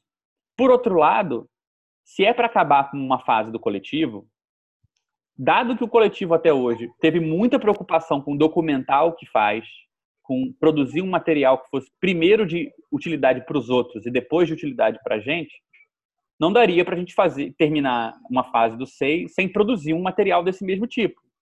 Por que, que a gente está terminando? O que, que a gente fez de bom? O que, que os outros podem fazer diferente para não cair no mesmo buraco que a gente caiu? É, ou o que, que a gente descobriu que não tem como evitar? Parece que é assim que é. Então. Gabriel? Fala, meu querido. Posso tirar uma dúvida? Mas é claro. Nunca, nunca, nunca teve reunião entre os subconjuntos, não? É uma regra não ter a possibilidade de reunir?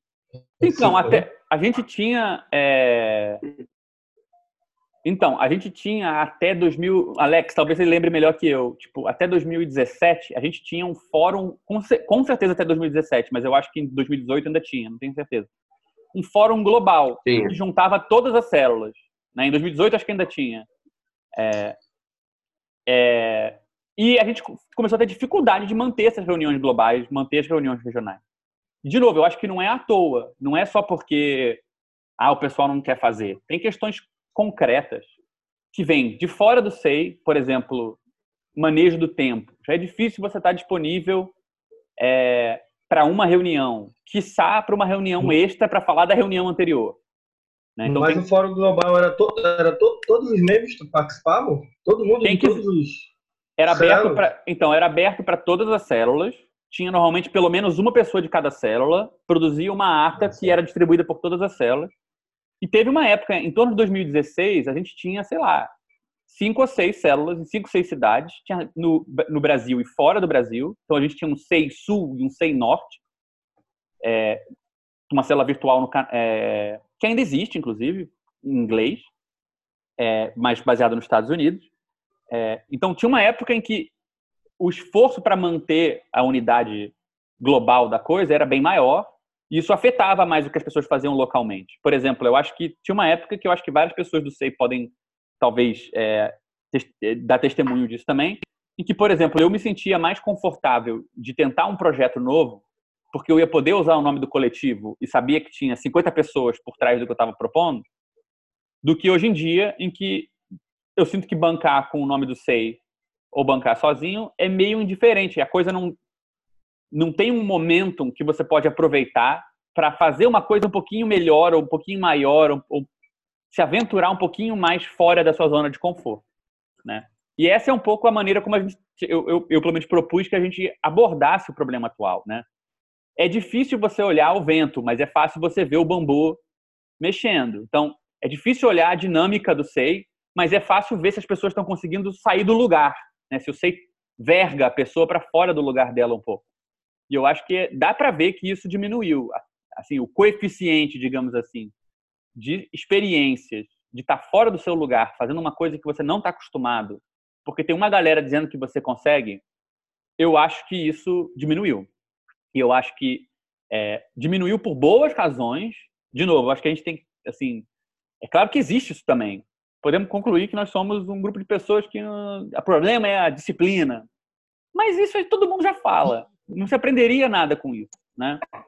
Uhum. É, alguém falou um Mas negócio? é, é- é- não, é- na mesma dúvida é, isso que tu tá falando aí, parece que aconteceu depois que acabou esse fórum ou não?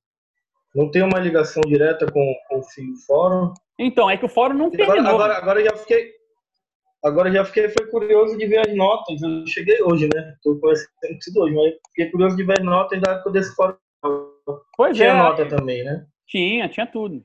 Então, assim, eu acho que eu acho que é legal colocar nesses termos uma espécie de história de detetive, entendeu? Tem uma espécie de não é a morte de ninguém em particular, mas alguma coisa que parece que parou de funcionar, porque não, é- não dá nem para explicar no sentido de havia o fórum quando ele parou de existir, as coisas degringolaram. Porque aí a pergunta é por que, que o fórum degringolou, né? Mas É. sabe uma parada que eu fico na dúvida também? É, é o seguinte, porque realmente, é, não sei, eu sempre vi um incentivo a você fazer alguma parada, tipo, num evento que a gente organizasse, ou algum tipo de outra ação que a gente fizesse, você fazer uma parada que não você não tivesse tanto contato, mas, tipo assim, tu tá, tu tá ali, tá com tempo, você pode, sei lá, ganhar alguma experiência com aquilo, enfim, você vai lá e faz. Só que eu não sei, ao mesmo tempo, eu também, eu também percebo no SEI uma oportunidade assim de, tipo, por exemplo, você. É, vou, fa- vou falar inclusive dos cursos EAD. Tipo assim, você estuda, é, sei lá, Bourdieu. Aí tu estuda Bourdieu, não sei o quê, tu fez um, sei lá, umas três disciplinas de Bourdieu, você tem um mestrado em Bourdieu, alguma coisa assim. E a- o, a o pessoal sempre incentiva a você, tipo, cara, beleza, você acha que você não tem tanto conhecimento assim sobre Bourdieu, mas, tipo, pô, você tem, você já escreveu tal, tal coisa, vai lá e faz um curso online, por exemplo. Então, Uhum. tipo assim, eu sempre vi também um, um incentivo da pessoa fazer alguma coisa que ela já tivesse alguma proximidade.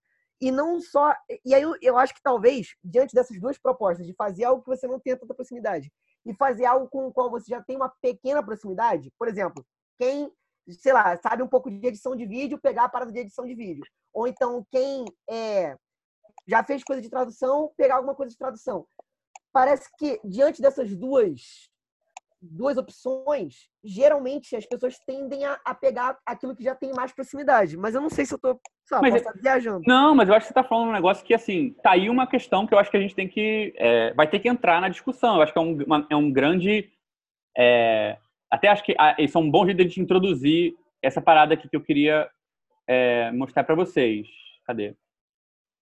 Eu fiz isso aqui para a gente começar a ter uma linha do tempo para discutir esses processos todos.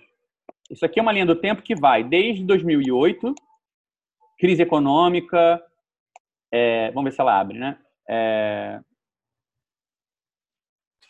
e, o e o grupo de pesquisa que antecedeu ao SEI, que foi esse grupo chamado PENSE, é, que deu origem ao projeto. pré-história aí, não. Pois é. Então, assim, que deu origem ao projeto original do coletivo, né? E vindo até agora. Eu não, coloquei, não preenchi tudo aqui, acho que a gente pode preencher junto as coisas que a gente acha que são relevantes. Só comecei a marcar algumas coisas e tal. É, mas, assim, se você olhar, é, tem um momento perto da época, só para mostrar o tipo de coisa que eu acho que a gente poderia começar a investigar. Tem um momento perto do momento em que cri- teve crise econômica batendo no Brasil forte, é, começo do aperto na frente educacional, é, a crise, digamos assim, en- encostando, como, você falou, Vitor, a água batendo na bunda dos membros do SEI. Nessa época, contrário a tudo que a gente descrevia e pensava, né, até então a gente sempre pensava não, vamos forçar a igualdade no sentido de empurrar as pessoas para fora do seu lugar, pôr as pessoas para apresentar em congressos quando elas não se sentem necessariamente qualificadas. Vamos pôr as pessoas com responsabilidades que elas possam ter interesse em ter, mas não se sentiriam é, aptas é, a princípio. Só que um- pouco sem considerar, por exemplo, as condições materiais para você fazer isso, que envolve as condições de tempo, de esforço e uma série de coisas. Né? Essa, essa dualidade entre é, faz, aproveita coisas que você já sabe ou vai para um lugar que você não conhece, a gente tentou usar uma coisa a favor da outra, né? Tipo, você nunca deu um curso. Pô, mas dá um curso sobre o que você já sabe. Entendeu? Então você continua fazendo uma coisa que você não fez, que é dar um curso, receber um dinheiro em cima disso para se financiar. Mas, por outro lado, é, você faz esse deslocamento com um suporte material mais bem feito. Uhum. É, então me parece que tipo o, o aperto das condições financeiras de cada, de cada membro do coletivo direcionou o coletivo mais a, a especializar, não especializar, mas tipo assim, direcionar as ações de acordo com as preferências das outras pessoas e não, tipo assim, parece que a parece que a preferência e a proximidade da pessoa com um determinado assunto é, começou a ser um parâmetro mais importante para a realização das ações do que antes, ou não? É, eu acho que tem um. A gente, eu acho que é uma maneira de olhar, porque a gente, em algum momento, a gente se senti- sentiu que foi colocada a pergunta: caramba, o projeto do SEI tem que contemplar uma questão mais assim material, ligada ao tempo. E esse tempo envolve o tempo que você tem para estudar uma coisa nova, ou é, o nível de conforto que você vai ter para se responsabilizar caso você fale merda num lugar que você nunca foi. Você não pode jogar a pessoa. Né? Eu, eu diria assim: tem um eixo que a gente poderia estudar, eu acho que uma das coisas que é uma lição do coletivo, para mostrar como esse balanço tem uma utilidade para outros lugares, é que começou a cristalizar em vários textos, várias questões a partir de 2014, 2015, a ideia de que a igualdade produz angústia. Ou seja, o mesmo igualitarismo que pode ajudar alguém a fazer algo que normalmente a pessoa não seria qualificada para fazer, também coloca problemas novos para aquela pessoa que ela pode não ter enfrentado por causa da hierarquia. Né? Ou seja, se você só segue os outros porque você acha que esse é o seu lugar, quando você está na posição de propor, de organizar, não necessariamente você vai se sentir confortável. Você vai sentir, às vezes, vai, pode se produzir, digamos assim, um outro tipo de déficit, né? Uhum. Que é da pessoa, porra, de repente não tem a ferramenta que ela se sente confortável para cobrar Falhar dos no outros. êxito, né? Exato. Então, É assim, o falhar do êxito do Freud. Exato, pode dar uma melancolia, pode dar um outro Uhum. tipo de desespero. Então, assim, é, enquanto o projeto não vingava, a gente não lidou muito com isso.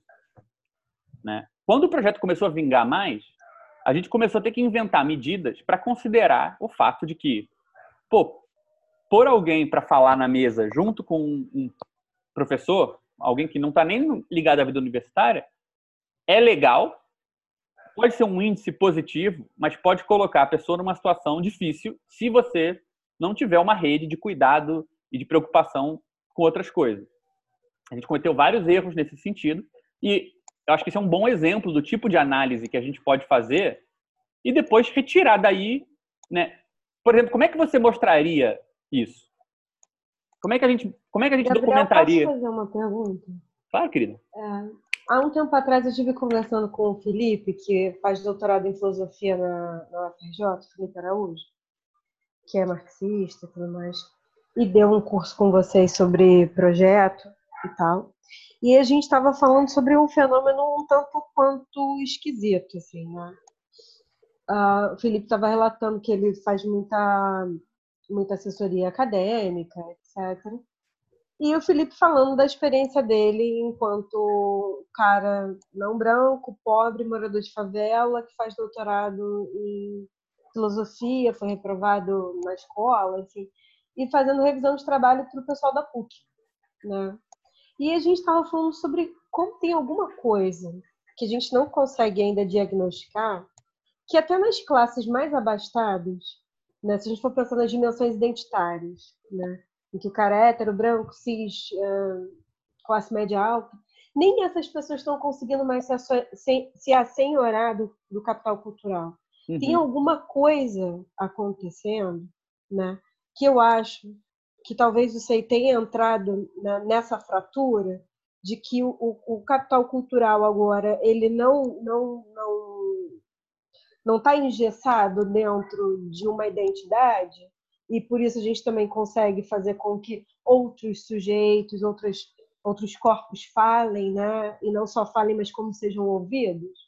É isso que acontece muito na clínica, né? Não é que os corpos não falavam, mas eles estão sendo ouvidos. Mas isso também gera uma certa instabilidade, né? Se agora eu falo e sou ouvido, o que eu falo, né? Da, da onde? E aí a pessoa sempre volta para a dimensão de identidade, né? Que vira uh, um problema, né?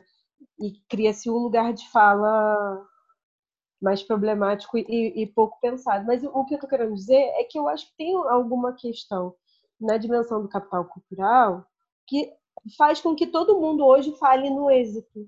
Se na fratura que é o fato de que com a dimensão de identidade, né, das identidades subalternas sendo valorizadas, né, e da experiência singular do subalternizado sendo valorizada, né, é, é, pessoas de um certo nicho perderam espaço e a gente entrou nessa fratura. Depois disso, ficou todo mundo com o discurso fraturado e talvez vivendo uma dimensão de desamparo.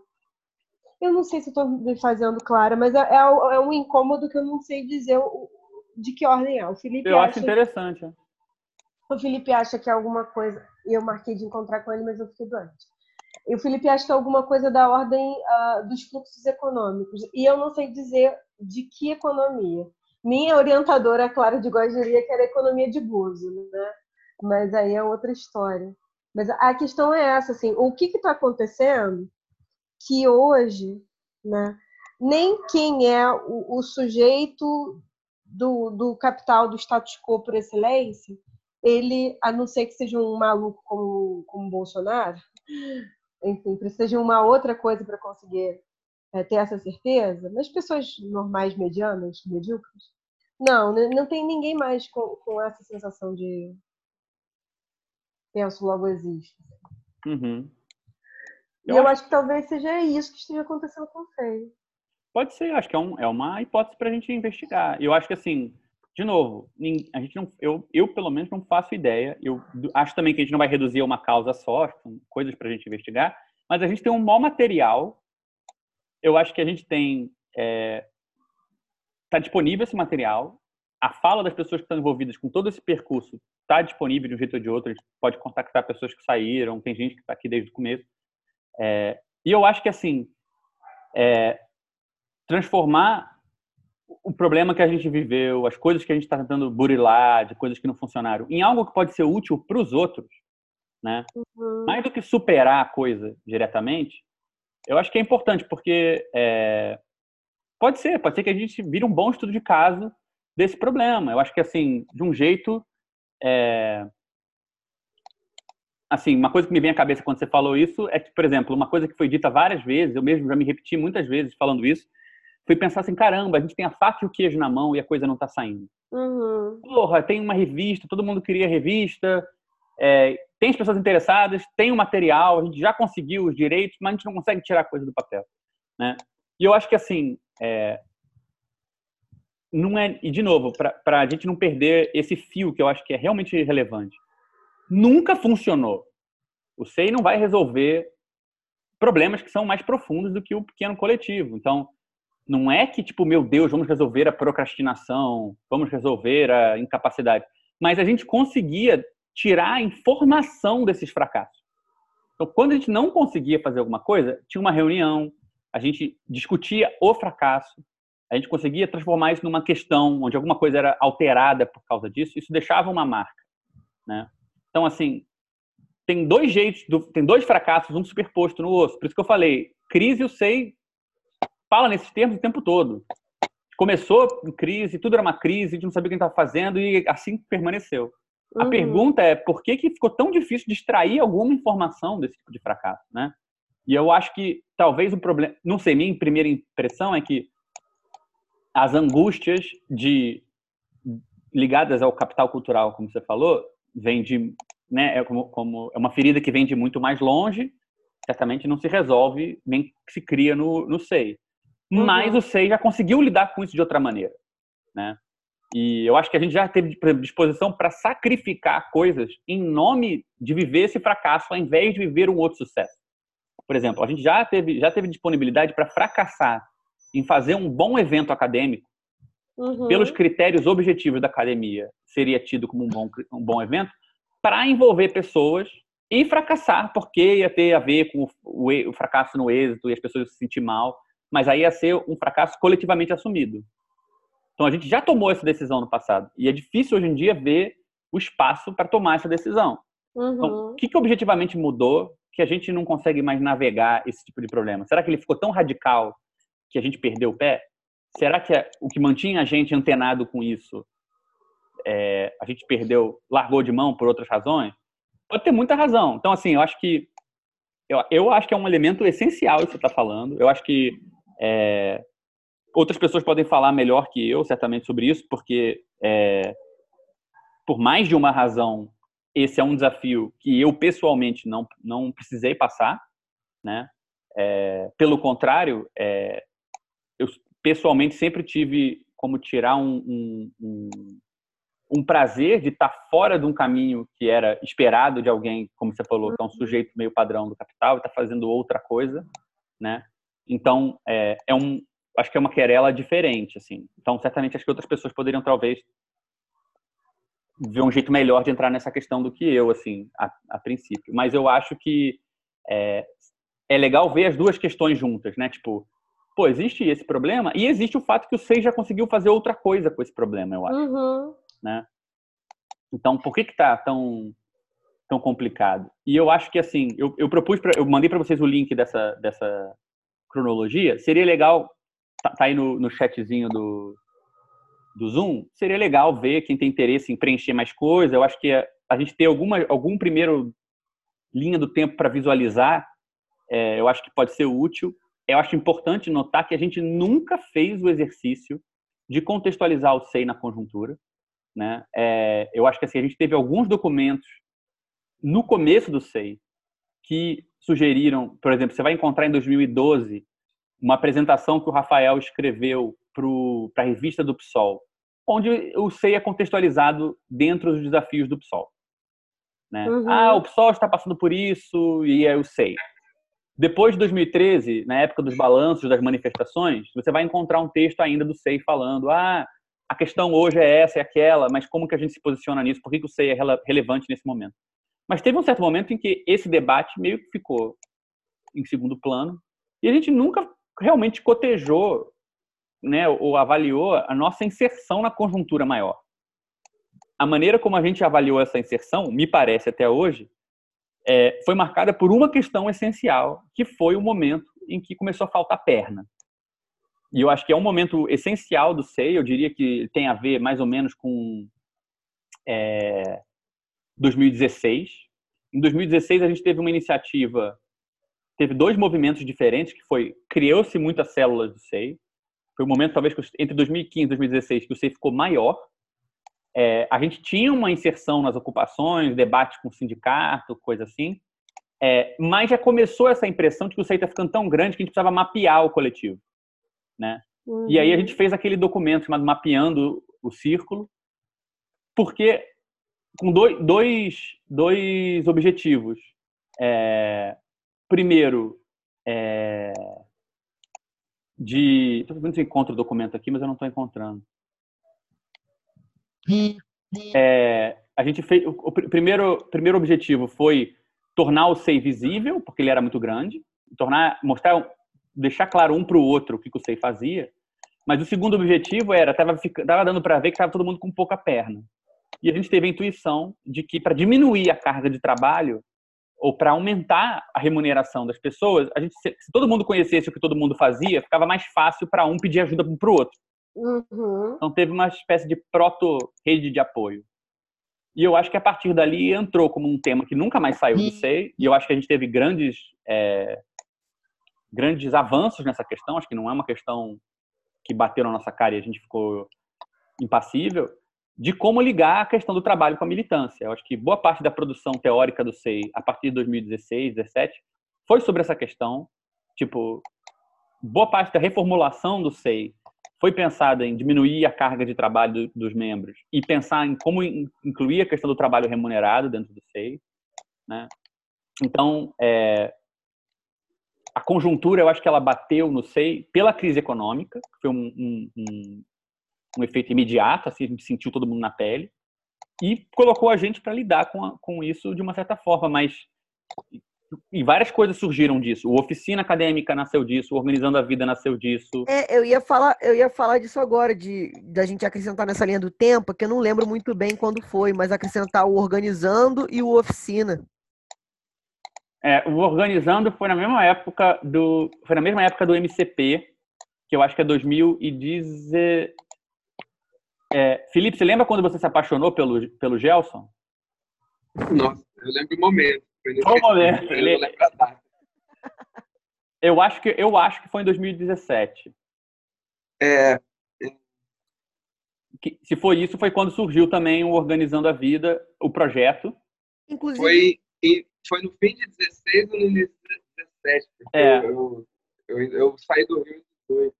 Então é isso, é. A oficina veio depois do Organizando a Vida. Hã? Organizando a Vida veio primeiro, a oficina veio depois. Ah, foi depois, né? inclusive eu ia perguntar sobre o, o organizando a vida, mas não sei se eu deixo para uma outra reunião por conta do horário e tal. É, ou se eu falo agora, enfim. Enfim. Já começou.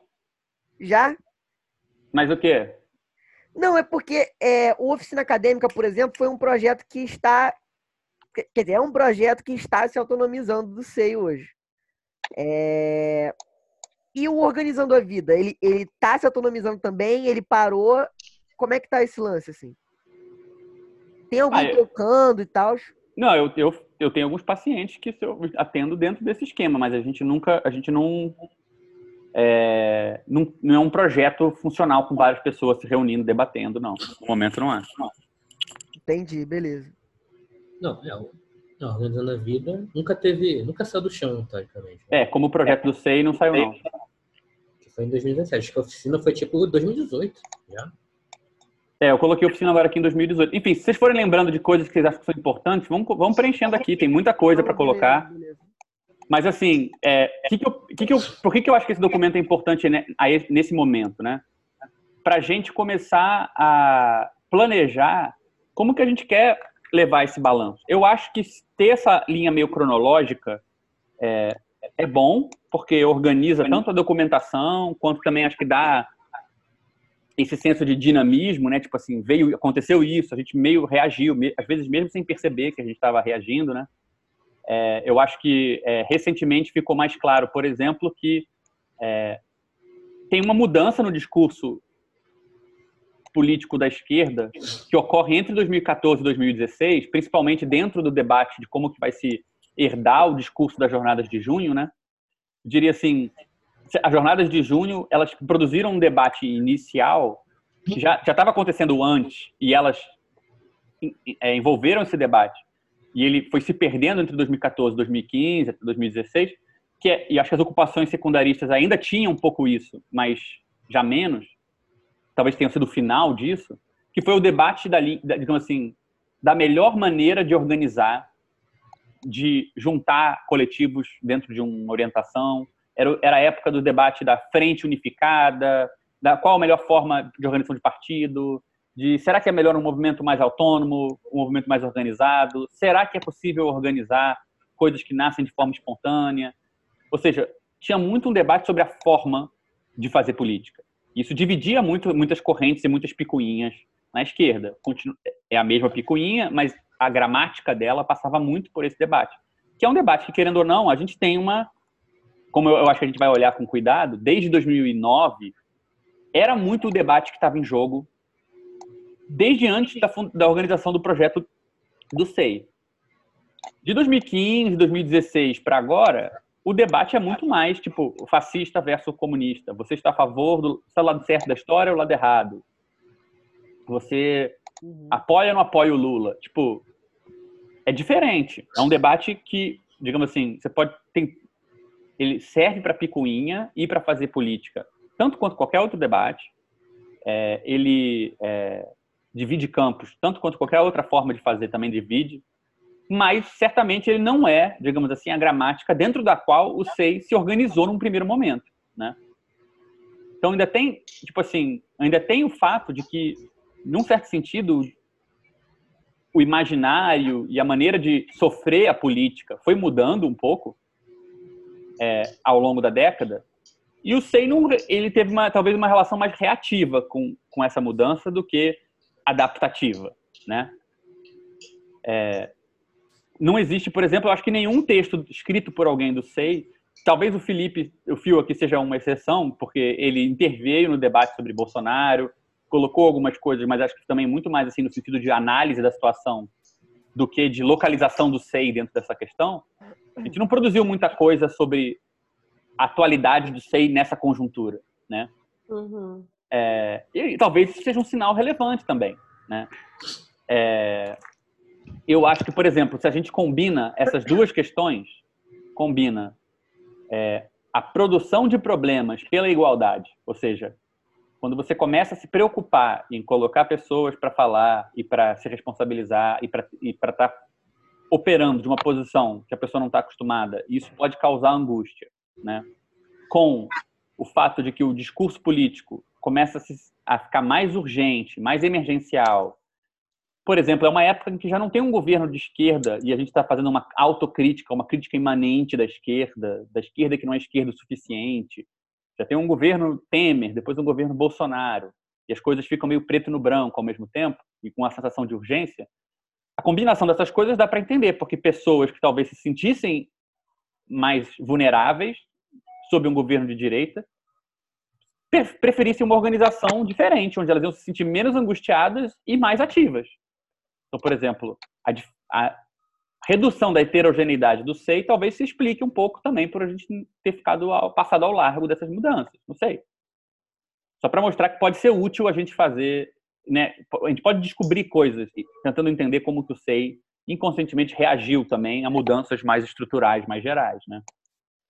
É, sei lá, é, de novo. É, e é- o próprio discurso do SEI, e uma parada que, que a gente tem falado, que eu concordo bastante, passou a pegar menos, assim, tipo, depois, ali, quando, quando a gente estava um pouco mais próximo das manifestações de 2013, falar sobre organização era uma parada que, sei lá, colava um pouco mais, assim, tipo, atraía mais gente, eu acho, porque ou atraía por conta desse, desse debate aí de, não, não é, tipo assim, a gente não precisa burocratizar tanto, é, organização, não sei o quê, ou então atraía pelo, pelo sentido de, de, é, de, pô, maneiro, tem alguma organização pensando a organização e tal. E eu acho que hoje, como você falou de 2016 para cá, realmente esse discurso não, sei lá, é, o poder de atração dele diminuiu demais, assim. Certamente. Eu acho que o que a Vanessa falou Muito também demais. é muito relevante aí, né? Porque, por exemplo, é, a gente começou como um ambiente para acadêmico, dando, digamos assim, legitimidade para uma discussão complexa sobre política, sobre o que é organizar, sobre autores malucos, não sei o quê, é, num momento em que talvez não tivesse tão consolidado ainda os avanços assim que o acesso à universidade trouxe de novas pessoas, novos corpos, como a Vanessa falou, se sentindo autorizado a falar pela própria universidade. A gente talvez tenha também é, sido contemporâneo de uma época em que um espaço, a ideia de que essa discussão acontece em outro espaço era relevante. Pode ser que até esse atrativo não seja um atrativo em si, né? A ideia de que, pô, para que, que eu vou num outro lugar quando eu posso discutir essas coisas já no espaço que eu conquistei, que é a universidade, né? É, não sei, acho que isso tem, são- tem todas essas ideias, acho que são relevantes a gente levar em conta para tentar montar assim um, uma visão um pouco mais complexa do que, que é que a gente passou. E eu coloquei nesse, nessa cronologia, você vê, tem mundo, Brasil, SEI 1 e SEI 2. Por quê? Porque o SEI nunca foi o que a gente quis que ele fosse, né? Tipo, é, eu, eu para terminar o nosso papo hoje aqui, eu separei duas coisas é, antigonas do SEI. É, deixa eu ver onde é que estão. É, meio ridículo, inclusive, mas enfim. Cadê? É, que, que, aqui. Esse aqui é o livro de notas. São, no final do primeiro ano de anotações do SEI, é, a gente é, fez um livro de, com todas as notas do coletivo. Na época só tinha a, a, é, a célula do Rio, então, por mais que fossem centenas e centenas de notas, não era tanta coisa assim.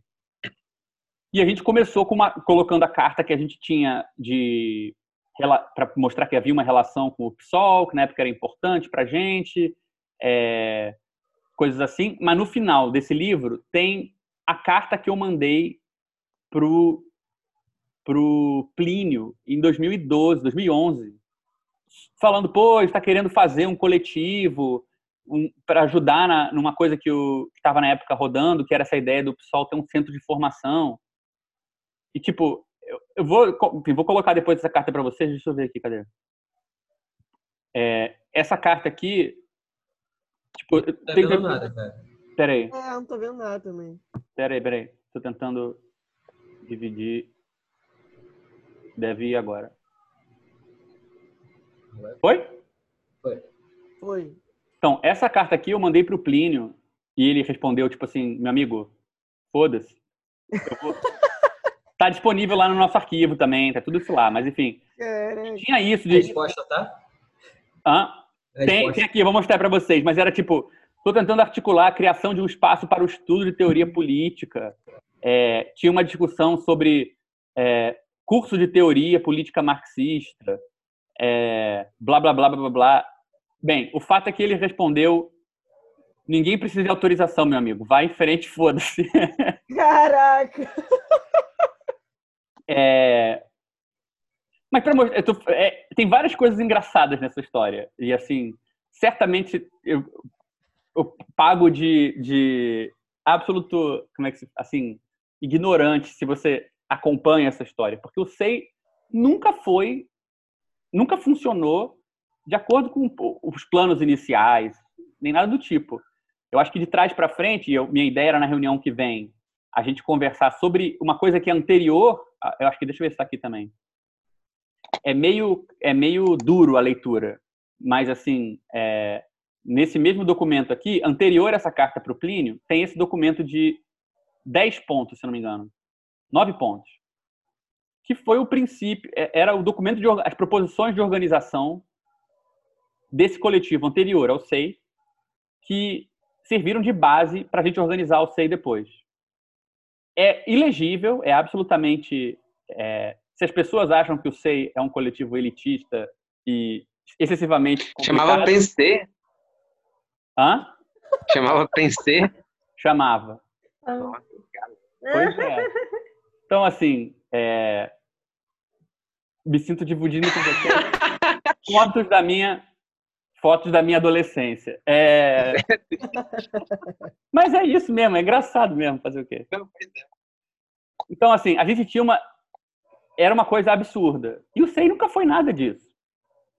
O, o que é interessante é que, se você olha retroativamente, uma, é, um documento maluco que nem esse, que tem mil pressupostos complicados e fala difícil, uma coisa que ele tinha era que, se é, o coletivo fica em excesso a ele mesmo, ou seja, se ele faz alguma coisa que você não planejou, você deveria prestar mais atenção nessa coisa do que no que você tinha planejado. Então vamos falar assim, por mais que fosse um projeto absolutamente é, gongórico e estranho, O que, que é Gongoli? tipo, é, não é uma coisa pseudo sofisticada, cabeçuda, metida besta. O fato é que tinha esse ge- germe básico lá dentro, que era, olha, gente, se a coisa funcionar de outra forma, esquece o que você achava que você ia fazer e presta mais atenção no que aconteceu. Isso já tinha lá dentro de alguma forma. Isso foi a sorte, talvez, desse, dessa, dessa, desse documento original, porque na hora que a coisa começou a funcionar de outra forma, a gente conseguiu fazer alguma coisa com isso de fato. Né? Então, assim, é, eu acho que vale a pena a gente começar a discutir, talvez, essa pré-história, porque de, uma maneira ou de outra dá para entender um pouco melhor como algumas coisas se juntaram ali, como é que deu origem ao projeto original do SEI, que também vai estar cheio de vergonhas alheias, se preparem. Mas estou trazendo isso porque eu acho que assim dá para a gente realmente fazer um tipo de estudo e um tipo de, de investigação que realmente é difícil de fazer. E é difícil por duas razões. É difícil porque é raro um coletivo tá, ter a disposição de se expor dessa maneira, ou seja, de convidar as pessoas de dentro e de fora do coletivo para fazer uma análise crítica, quase uma auditoria e, um, e remexer nos problemas, né? É, e com vontade de que isso seja útil para os outros, ou seja, é, não é para a gente redimir os problemas, nem para demonizar, mas é para a gente ver se bem essa é a história do que a gente fez. Vamos ver se sedimentou alguma coisa dessa história que a gente pode seguir, passar para os outros. Né? Por isso que eu coloquei aqui nessa cronologia o SEI dividido em duas partes. Ou seja, uma parte que é marcada por documentos e projetos e coisas que a gente disse que estavam acontecendo, e uma outra parte que a gente a gente preenchendo com as coisas que realmente sedimentaram naquela época, né? Uhum. Ou seja, isso que esse projeto metida besta que eu mostrei para vocês, a gente estava falando de ideias coisas que estão em excesso ao coletivo, mas que pertencem ao coletivo, né? É, é, então, assim, minha ideia era que a gente fosse preenchendo aqui embaixo um pouco com as coisas que a gente for vendo que foram sedimentando de uma época, depois elas foram é, explicitadas e, é, e, e oficializadas, é, coisas que a gente planejou e que não saíram certo e a gente tem uma lição para tirar que ficou parada até hoje, dali, né? E aí, Gabriel? Fala, meu querido.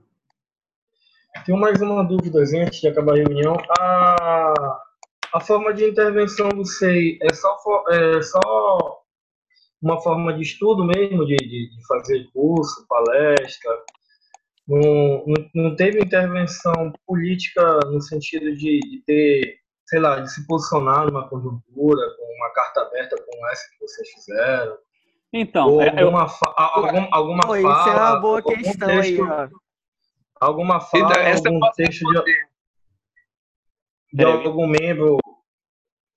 Enfim, eu ia terminar a pergunta, mas eu acho que vocês já captaram. Não, deu para entender. Então, eu acho que, por Tem a exemplo. ver com. Então, é Foi porque mal, a foi gente se posicionou algumas vezes, cara. A gente se posicionou pelo PCO com o Fernando, que o camarada faleceu. A Tá gente se posicionou baixo aí algumas vezes áudio. com. Assim, então, a gente tinha um cara que era do PCO. Aí meio que ele publicou no nosso sei do Facebook que a gente era por soltar o Lula. Acho que teve casos, algumas vezes, não sei, parece que nós tivemos alguns posicionamentos políticos ao longo, desde quando eu estou SEI, pelo menos, depois que ele se desvinculou formalmente do pessoal, mas a gente nunca ligou para quem queria se posicionar, usar o SEI como logomarca, posicionar a favor de qualquer bizarrice de esquerda, não. Solta Lula, prende Lula, pessoal freixo. A gente sempre É. estava de boa com relação a isso. A gente não achava que isso dava treta no coletivo, o cara gostava, não gostava.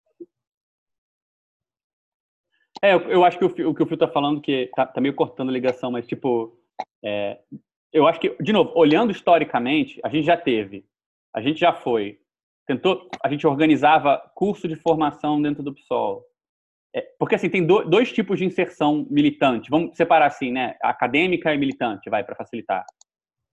Academicamente, a gente organizou cursos, palestras, coisas assim, ligadas à universidade ou imitando a universidade. Curso, grupo de estudo, não sei o quê. Mas a gente teve sempre uma inserção militante também mudou muito. No começo, a gente queria ser a escola de formação do PSOL no Rio de Janeiro. Ou uma das escolas, ou um centro de formação, algo do tipo.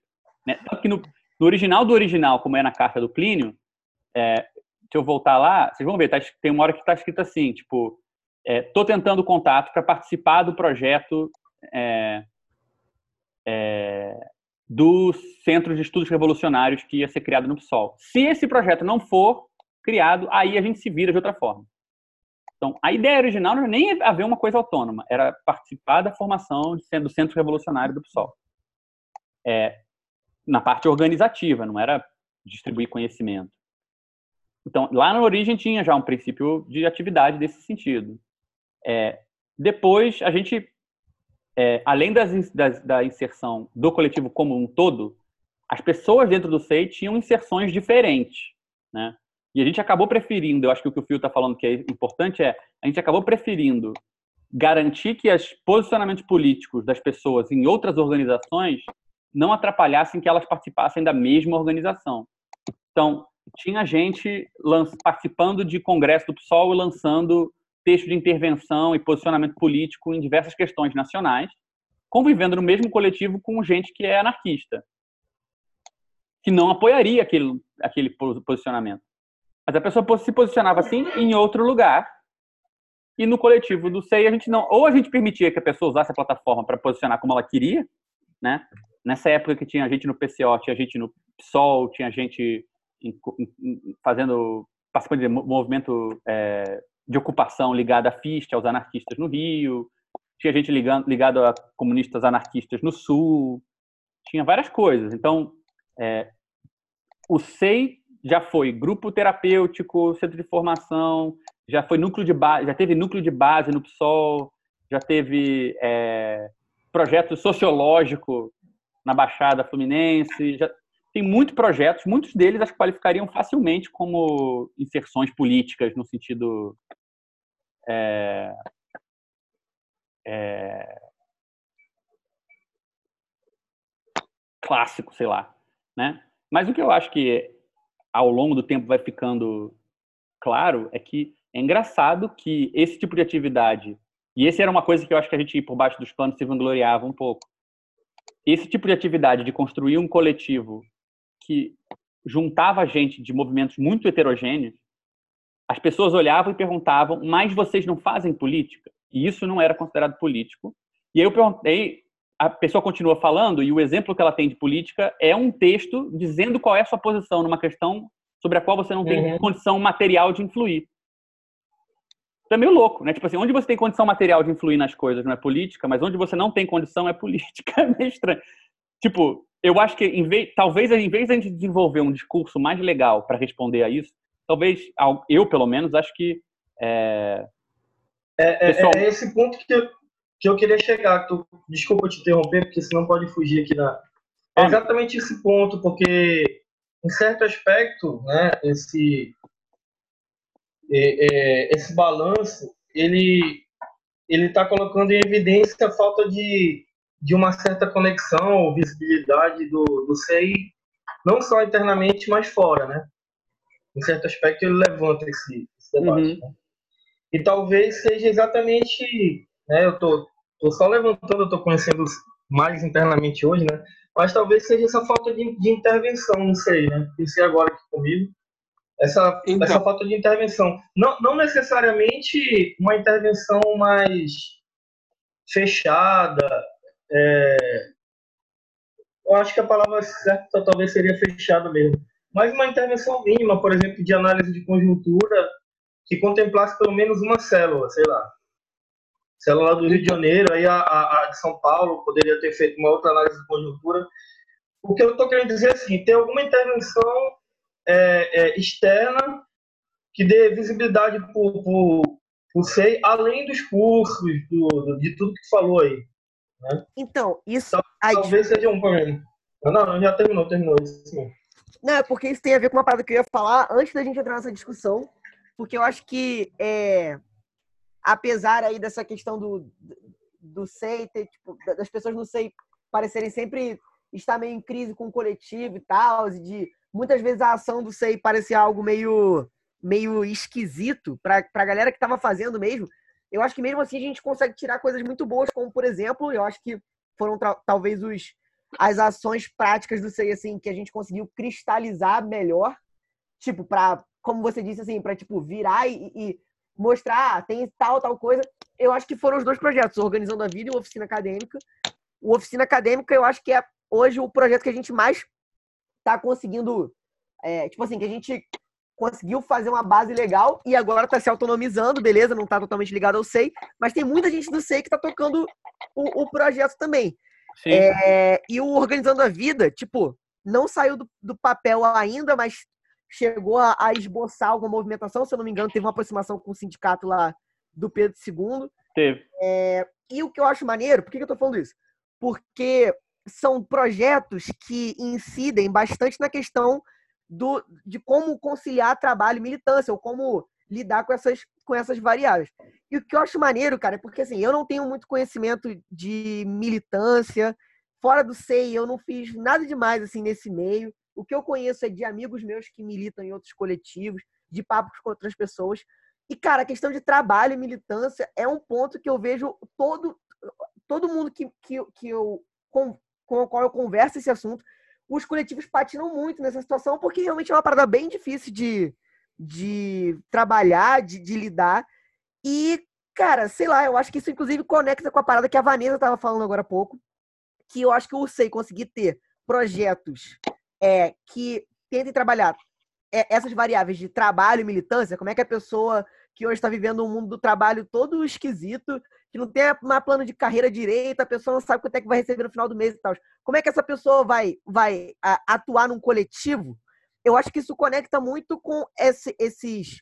com esse cenário novo, entre aspas, que a gente está vivendo aí de, na última década, de, de novos atores ocupando universidade, novos atores é, é, falando em evento acadêmico e tal, porque é uma galera que, que já está muito mais acostumada com esse universo de ter que é, de, de ter que ter uma, uma divisão do trabalho que a pessoa tem que fazer para sobreviver com as outras atividades que a pessoa tem que fazer, que muitas vezes a universidade não contempla como atividade remunerada, né? Tipo, a pessoa não ganha para falar em congresso e tudo mais. Então, enfim, acho que ficou um pouco confusa a minha fala aqui, mas é, eu acho maneiro, assim, que o SEI, apesar de ter essa, essa, esse modo de funcionamento meio esquisito, pelo menos para mim continua sendo meio esquisito, é, com, eu acho que a gente, ao longo do tempo, consegue, conseguiu criar projetos que incidem sobre trabalho e militância, e eu acho isso fundamental, assim, acho que isso coloca a gente numa situação interessante de, de experimento. Não sei Uhum. se isso teve muito a ver com o que você falou, eu acho que sim. Então, sobre o que você falou, é Thiago, desculpa. Isso, Thiago. É, então, eu me lembro de dois integrantes que saíram do SEI por conta de, de sentir falta de um posicionamento político nesse termo que você colocou. Que eh, exigiam que o SEI tivesse um, um posicionamento específico. Parece que a Priscila estava sentindo falta da gente lá, discutir. Ah, mas assim, agora só para deixar claro, assim, eu não tô, eu não tô nem exigindo nem nada, eu tô fazendo uma pergunta que é para entender mesmo como é que, tá, como é que Eu funcionou sei, e tal. é uma pergunta muito boa. É. Perdeu Inclusive me veio, me veio uma, inclusive uma outra ideia, mas vou esperar tu terminar a, a, tua fala. Então, é, mas de fato, chegou a perder mesmo por conta de parece que uma exigência maior gente se inserir nacionalmente no debate político.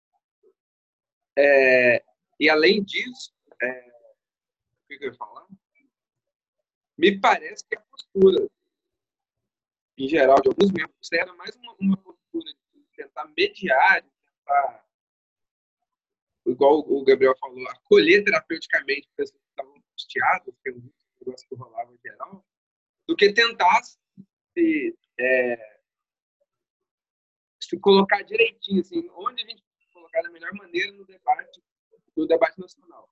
Dado, e, e em vez de, de adotar essa postura de se inserir clinicamente naquele melhor lugar possível no debate nacional, parece que a gente estava mais interessado, primeiro, de mediação, depois de acolher a galera que chegava sofrendo, igual com esse problema que o Victor falou de não conseguir é, é, relacionar, não, é, como é que fala? Coordenar trabalho e militância.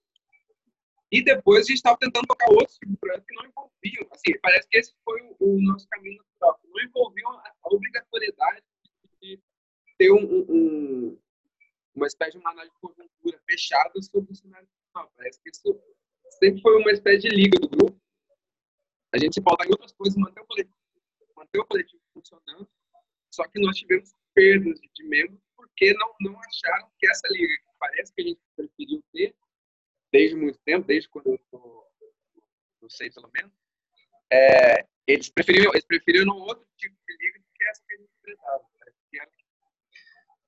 Felipe, eu acho que eu, eu ouvi 50% da tua fala, eu acho. Tá meio quebrado, mas, mas eu. É, Mas é, é, é, deixa eu só falar mais uma coisinha aqui rapidinho. É, com relação a, a essa questão do trabalho e militância, bem, eu nem me apresentei aqui, né? Eu sou o Thiago aqui de Manaus, eu, eu, eu militei por alguns anos, acho que uns cinco anos ou mais, no PSTU, antes da jornada de 2013, né? Eu rompi com o partido aqui, é, acho que em 2012, 2011, e ainda não me desfiei até hoje, inclusive, né? até que ver isso. E aí, é, é, eu só estou dando esse meu histórico porque é, esse problema do, do trabalho e militância, para mim, ele. Eu já passei muito por isso, por causa da minha militância no PSTU, né? Eu briguei com família e tudo, então para mim é uma coisa até familiar, hoje eu já sei lidar melhor com isso. E qualquer organização, qualquer coletivo de esquerda sempre vai existir isso. Eu acho que sempre existiu, na verdade. A- a- o, o grande, o grande lance é ver como é que, que o coletivo lidar com isso. né? Mas esse não, não, é o, não é o foco da minha fala aqui. Com relação à, intervenção, é, eu acho que pelo contrário, quem, quem vem de, outros, de outras organizações, como é o meu caso, talvez tenha essa angústia muito forte de, de, de exigir intervenção. Mas como eu tô, eu tô numa fase desde a, de 2013, que eu partic- participei ativamente aqui em Manaus, eu tô numa fase mais de experimentação do novo mesmo. Então, para mim, é até interessante o SEI não ter essa intervenção tão clara, justamente por ele, por ele primar mais pela forma do que pelo conteúdo. É, mas me veio agora uma, uma, uma ideia, não sei se vocês já fizeram, é, de, de ter intervenções, já que o SEI é um, é um, é um grupo de estudo, né? E, e- e, pelo menos o que eu vejo de fora é, é um grupo de estudo teórico mais, mais profundo do que qualquer organização que a gente entre, né? Ah, Geralmente os estudos nas organizações são mais, mais gerais e, e, e eu diria mais dogmáticos, inclusive.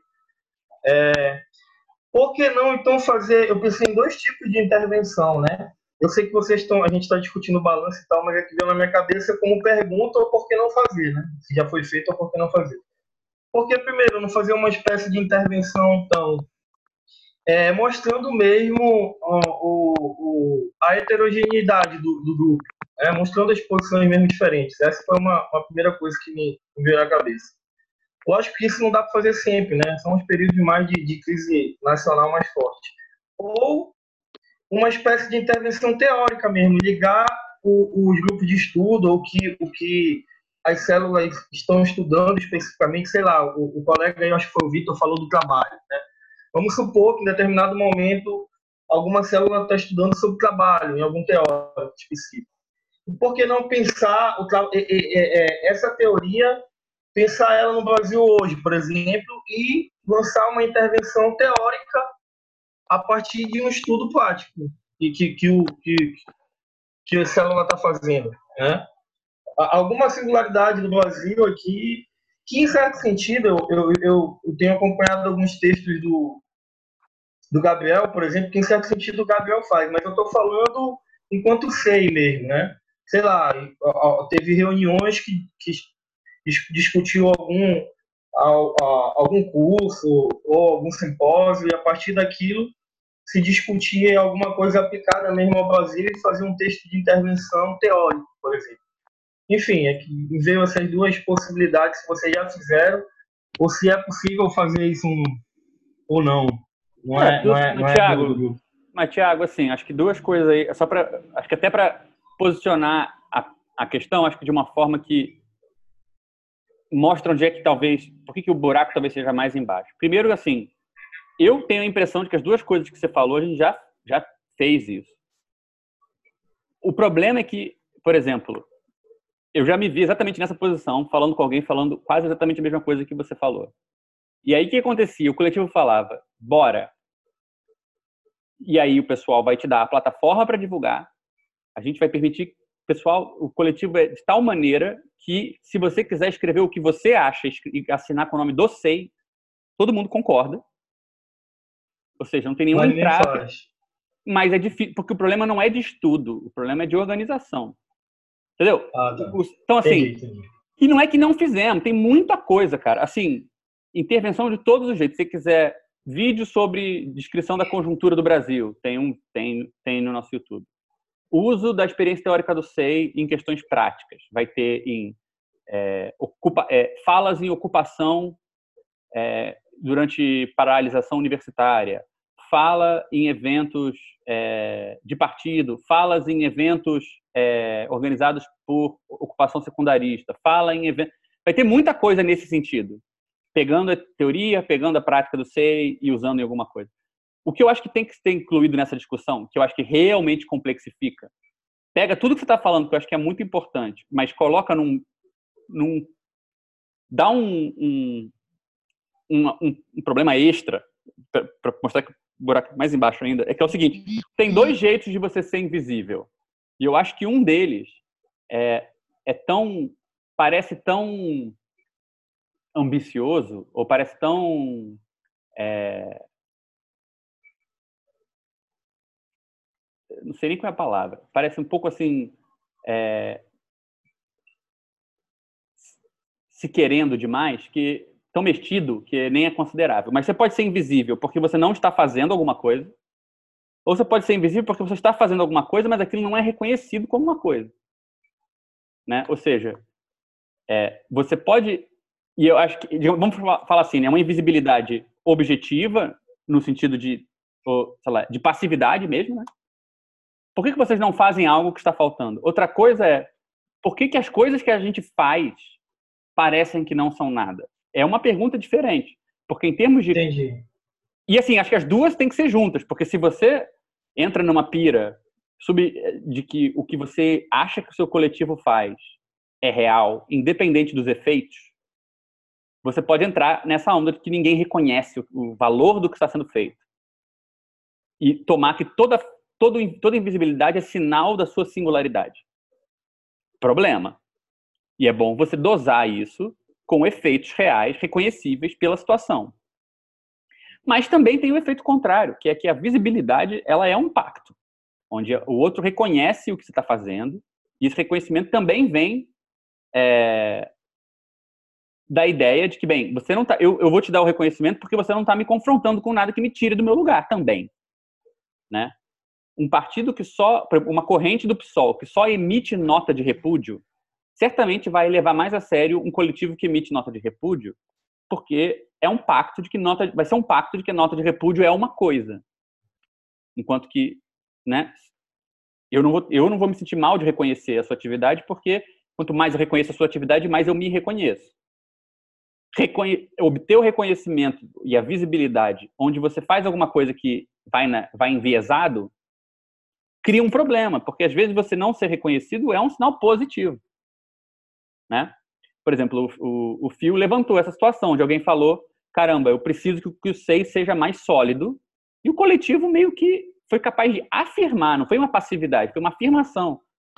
Não, não vamos, não vamos emitir uma nota de repúdio ou um posicionamento, né? É, tendo em vistas preservar outras coisas. Nessa hora não é uma passividade, é uma atividade, no sentido de que você está dizendo, olha, tem outra coisa que a gente está fazendo, né? Então assim tem uma combinação estranha que eu acho que não dá para endeusar nem heroizar nenhum dos polos. E eu acho que a gente pode ter errado a mão. Eu pelo menos aí é uma questão pessoal minha. de- e aí eu acho que os conceitos analíticos funcionam muito bem, porque a psicanálise é ótima para explicar a hora em que a sua é, exclusão conta como uma exceção no sentido positivo, né? Você é excepcional porque você está em exceção. Teve momentos, certamente para mim, em que a invisibilidade do SEI era um índice da novidade do SEI. Não está sendo reconhecido porque é novo. Isso pode até ter sido verdade em algum momento, mas eu certamente vejo momentos em que eu meti o pé pelas mãos, pessoalmente, pelo menos, e não perceber o quanto essa novidade devia ser julgada pelos efeitos numa comunidade maior do que os efeitos simplesmente dentre os membros do SEI, que sempre foi um índice que eu me preocupei mais. Então, por exemplo, é, era mais importante, eu, eu sentia como um índice mais relevante, pessoalmente para mim, para eu dormir bem à noite, que na reunião do SEI tivesse uma galera de coletivos muito diferentes, que eu ouvia na rua que nunca poderiam se misturar, e lá no SEI estavam se misturando, né? do que que essa mistura fosse reconhecida lá fora, ou que a gente precisasse comprometer Uhum. alguma coisa dessa mistura para produzir uma nota comum. Esse era um critério para mim que eu falava, tá vendo, os outros não estão reconhecendo, mas esse é o preço a pagar por essa outra coisa que está acontecendo aqui dentro. Pode ser que em algum momento isso tenha sido um raciocínio razoável, mas eu acho que, eu pelo menos, acho que confiei nele em momentos que não devia ter confiado. Eu acho que em alguns momentos, é, a lógica que entrou é a lógica neurótica, clássica, do não é marginal, é tá de fora e por isso é excepcional. Né? O que é uma, é uma péssima dinâmica para você entrar, mas eu não acho que eu posso falar pelo coletivo quando eu falo isso, porque eu acho que é, muita gente ficou muito mais com mal-estar com essa indeterminação, com essa invisibilidade do que eu. Eu, em geral, sempre consegui transformar esse problema numa sensação de o caminho é duro, mas é isso mesmo, é, tem uma heterogeneidade, tem um, um- um- uma aposta na forma que está dando resultados diferentes, e isso vale a pena manter a todo custo. Só que esse todo custo, às vezes, sai pela culatra. Né? Então, assim, eu acho que a pergunta não é inocente sobre, mas e a intervenção? E as coisas que os outros reconhecem como intervenção? É um polo da questão. Mas eu acho que na hora que você puxa esse outro polo, também você vê como a questão é complicada. Porque se você, pela interioridade do processo do coletivo e das, dos laços que a gente foi criando, dos efeitos que a gente foi produzindo, e eu acho que a gente vai poder conversar mais sobre isso, eu não acho que é à toa que o oficina surge no SEI e não em outro lugar, né? Não é à toa que, por mais que a gente estude, tenha estudado, acho que a gente não tem nenhum fórum comum de estudo hoje em dia. Então, assim, não tem nenhum grupo de estudo que é o, o, a operação normal do coletivo. O coletivo não faz nada de estudo por necessidade. Ninguém não tem nenhuma obrigação de fazer isso, né? É, mesmo assim, a gente não virou uma coisa fechada que só discute entre doutores e não sei o quê.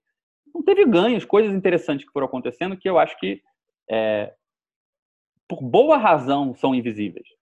Né? Digo assim, é difícil você conseguir que elas sejam reconhecidas porque a situação está apontando um outro caminho, com outros valores, está com às vezes com outra é, preocupação ou com outro jeito de julgar o que é re- relevante e o que não é. Então, além do problema da visibilidade por defeito interno, por passividade, tem também, e uma coisa não exclui a outra, o polo da invisibilidade por uma atividade singular, de fato. Né? Eu acho que, tipo, tem mil problemas entre essas duas coisas. Por exemplo, a, a arte de viver entre esses dois polos ela é má distribuída dentro do coletivo. Historicamente, a sustentação dessas duas coisas ela é, é distribuída de maneira desigual. Ou seja, nem todo mundo do SEI colocado contra a parede vai falar, não, tem um negócio legal acontecendo aqui diferente. Muita gente vai falar, cara, não faço a menor ideia do que é. Né? E depende de um terceiro de dentro do coletivo para emendar. Ah, mas o fato de que você não sabe, mas você está aqui mesmo assim, isso é, isso é alguma coisa. Né?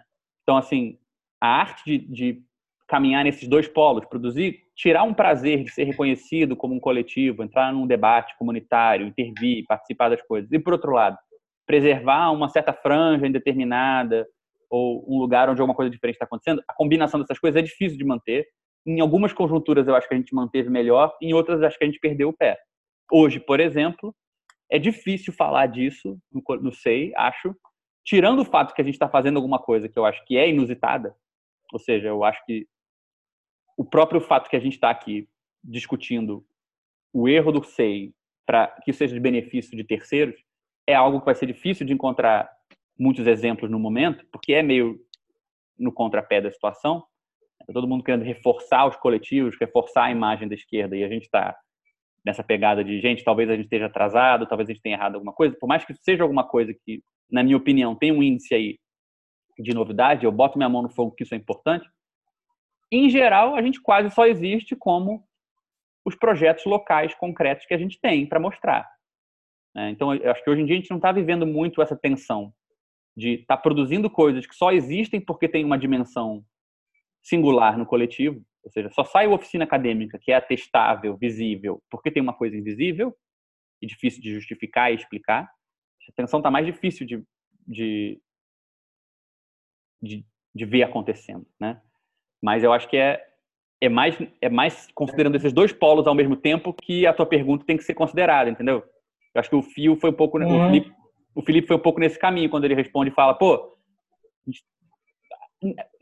por um lado é passivo, tipo, a gente não fez, mas por outro tem uma afirmação, que é a gente tentou ter um coletivo onde isso é, isso é indiferente. De fato. Não sei quantos coletivos emprestam o nome para membros falarem, é, colocarem posições incompatíveis entre si com o nome do mesmo coletivo, né? Então, teve gente usando o nome do SEI para apoiar o PCO, Lula livre, pegando caravana para ir né, no Lula preso, e teve gente com asco total do Lula, faz, falando em nome do SEI em eventos contra o Lula. Mas era o mesmo coletivo e a gente defendeu as duas posições ao mesmo tempo. Né? Então você tem que ter um foco em outra coisa né, para isso poder ser possível. Mas ao mesmo tempo torna você uma organização mais fraca em algum critério. Então é difícil desembaraçar, acho que esse negócio. Mas eu acho que assim, é importante a gente é, formular o problema desse jeito mais complicado, porque fica mais fácil da gente também avaliar em cada momento se o SEI foi capaz ou não, que, como é que a gente resolveu essa, esse embrólio. Que ele é um embrólio maior que o SEI. Né? Qualquer organização de esquerda que vai fazer uma coisa nova vai comprometer o estatuto dela como esquerda. E aí, como é que você dosa? O quanto você compromete isso em nome de uma outra coisa que pode acontecer dentro do coletivo naquele momento, e o quanto você tem que estar disposto a flexibilizar isso, nem que seja por semblante, nem que seja para produzir um negócio que você não acredita, mas que pode ser útil, pode ser importante, né? Que mantém um, um, uma tensão com a situação como um todo, para não ser uma coisa autista, né? Então, assim, é... eu não sei a resposta para essa pergunta. Eu acho que o SEI deu mais de uma resposta, né? É... Mas eu acho que o, quando, é bom pensar o problema nesses dois sentidos, sabe? De intervenção, a falta passiva de uma intervenção e a falta ativa, talvez, de de um, de um marcador que seria mais reconhecível. Não, mas eu, eu entendi, eu entendi, eu, eu agradeço. Inclusive, eu fui me autoanalisar que, na verdade, realmente vocês, vocês fazem esse tipo de intervenção. É, eu mesmo vi um monte de vídeo do SEI, né, e eu acho que, em certo sentido, eu estou aqui por causa disso, eu nem percebi isso. Mas é mas, louco, enfim. cara, não conta como... Isso é interessante, cara, isso é muito é, interessante, porque, porque não a, conta a, como a intervenção, a intervenção que eu perguntei, de fato, vocês fazem, né? A, Mas- o problema realmente é outro, é colocado, é colocado aí no ponto que tu colocou mesmo. Mas é, É, mas- interessante, né? Então, assim, eu acho que isso é um problema para. Por exemplo, a gente conseguir formular isso de um jeito transmissível, útil para os outros. Pode ser que outros coletivos que têm ideias inusitadas já comecem as suas ações com um pouco mais de noção do problema que a gente teve. Né? Então, assim, é, Essa, a, a galera, uma, uma dúvida agora, acho que besta, mas, mas me, me veio na cabeça, a galera que saiu do SEI, a, a galera saiu mesmo ou teve algum, algum processo de, de retirada de membros e tal, ou usou o nome do SEI? Eu acho que a gente nunca situação. teve. Eu não, alguém tipo lembra de expulsão mesmo. É, eu acho que a gente nunca expulsou. Assim, teve um cara que, na verdade, assim, eu acho que é um caso muito curioso, porque foi uma pessoa que entrou no SEI. Felipe, você lembra disso que o cara começou a postar umas coisas de putaria dentro do grupo? Ah, mas isso foi meio sem querer. Foi sem querer? Eu aquilo? lembro, eu lembro. Mas foi o mesmo cara que postava um negócio de luta. Isso. Ninguém tirou o cara. O cara saiu sozinho. Tipo, Não, ele foi o cara que fazia propaganda da escola de arte marcial dele, mas não chegou a ser ah, não, o cara da luta foi outro cara. O maluco era comunista e jiu-jiteiro, meu irmão. Era pesado isso aí. Mas ele, ninguém tirou ele, não. Assim, eu não consigo lembrar de nenhuma expulsão, não sei. É, muita gente saiu do SEI. Eu diria, assim, que a gente pode analisar até por épocas. A gente tem condição agora de fazer, inclusive, isso, né? De olhar um pouco, porque a gente tem formulário de desistência. A gente tem guardado dezenas de pessoas falando mal do coletivo. Então, assim, é ótimo. A gente pode, pode fazer essa, espécie de, de remoer esse passado difícil. Mas, assim, em geral, eu acho que tem, tem razões diferentes. Por exemplo, tem gente que o SEI, quando começou, ele atraiu muita gente que nunca tinha tido na, na militância. Por causa dessa ideia inicial de formação, que era uma palavra relevante. Então, muita gente veio para pensar como entrar na política. E como, quando decidiu como ia entrar, saiu. Então, muita gente saiu do SEI para entrar mais no PSOL, por exemplo, ou para entrar no PCB, ou para coisas assim. É, outras pessoas saíram porque já tinham uma vida partidária anterior, é, entraram no SEI achando que ia ser aquilo que estava faltando no partido e não encontraram. Outras pessoas entraram para estudar, não encontraram estudo e aí foram, estavam procurando e foram embora. Então assim, tem assim, eu não consigo pensar em ninguém que foi expulso. Realmente não me vem nenhum nome na cabeça, nenhuma situação. Beleza. Mas assim, é, tem é curioso isso assim. O, o, por muito tempo eu achava isso, hoje eu não sei. Acho que vale a pena pensar, porque eu acho que o coletivo hoje em dia ele está com uma heterogeneidade que não é essa. Mas a, entre 2013 e 2016, o SEI foi muito povoado por pessoas que estavam decepcionadas com o partido ou com a universidade. Ou seja, gente que tinha tido uma vida partidária, por exemplo, estado no PSTU, é bem comum esse tipo de inserção, gente que tinha estado no PSTU, por exemplo, decepcionou com o dogmatismo, ou com não chegar onde queria chegar, ou com alguma questão subjetiva, e vinha no SEI como uma espécie de lugar onde era tudo bem, tá mal com a política de esquerda. E tinha uma galera na universidade que, por exemplo, estava estudava na graduação, tinha um interesse em política, mas não queria estudar Hannah Arendt, não sei o que, não sei o que lá, queria estudar uma coisa meio maluca, que não sabia bem o que, que era. E aí veio essa decepção com, o espaço universitário também, vinha no SEI estudar essa maluquice, e essas pessoas meio que se casavam, assim, ficava, combinavam um pouco. Né? Eu acho que foi um perfil de uma época, não é o perfil talvez de hoje em dia. Eu não saberia nem dizer exatamente qual é o perfil comum.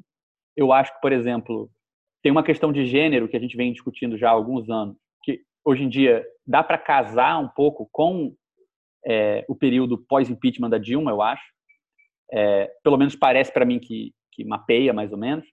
Mas, de qualquer forma, tem uma questão de gênero, o coletivo é bem menos heterogêneo em termos de, de equidade de gênero. É, dentro, a nossa relação com o movimento LGBT sempre foi assim, fraca. É um movimento que eu acho que a gente nunca interessou muito, nunca teve nenhum problema, mas também não foi uma coisa muito variada nesse sentido.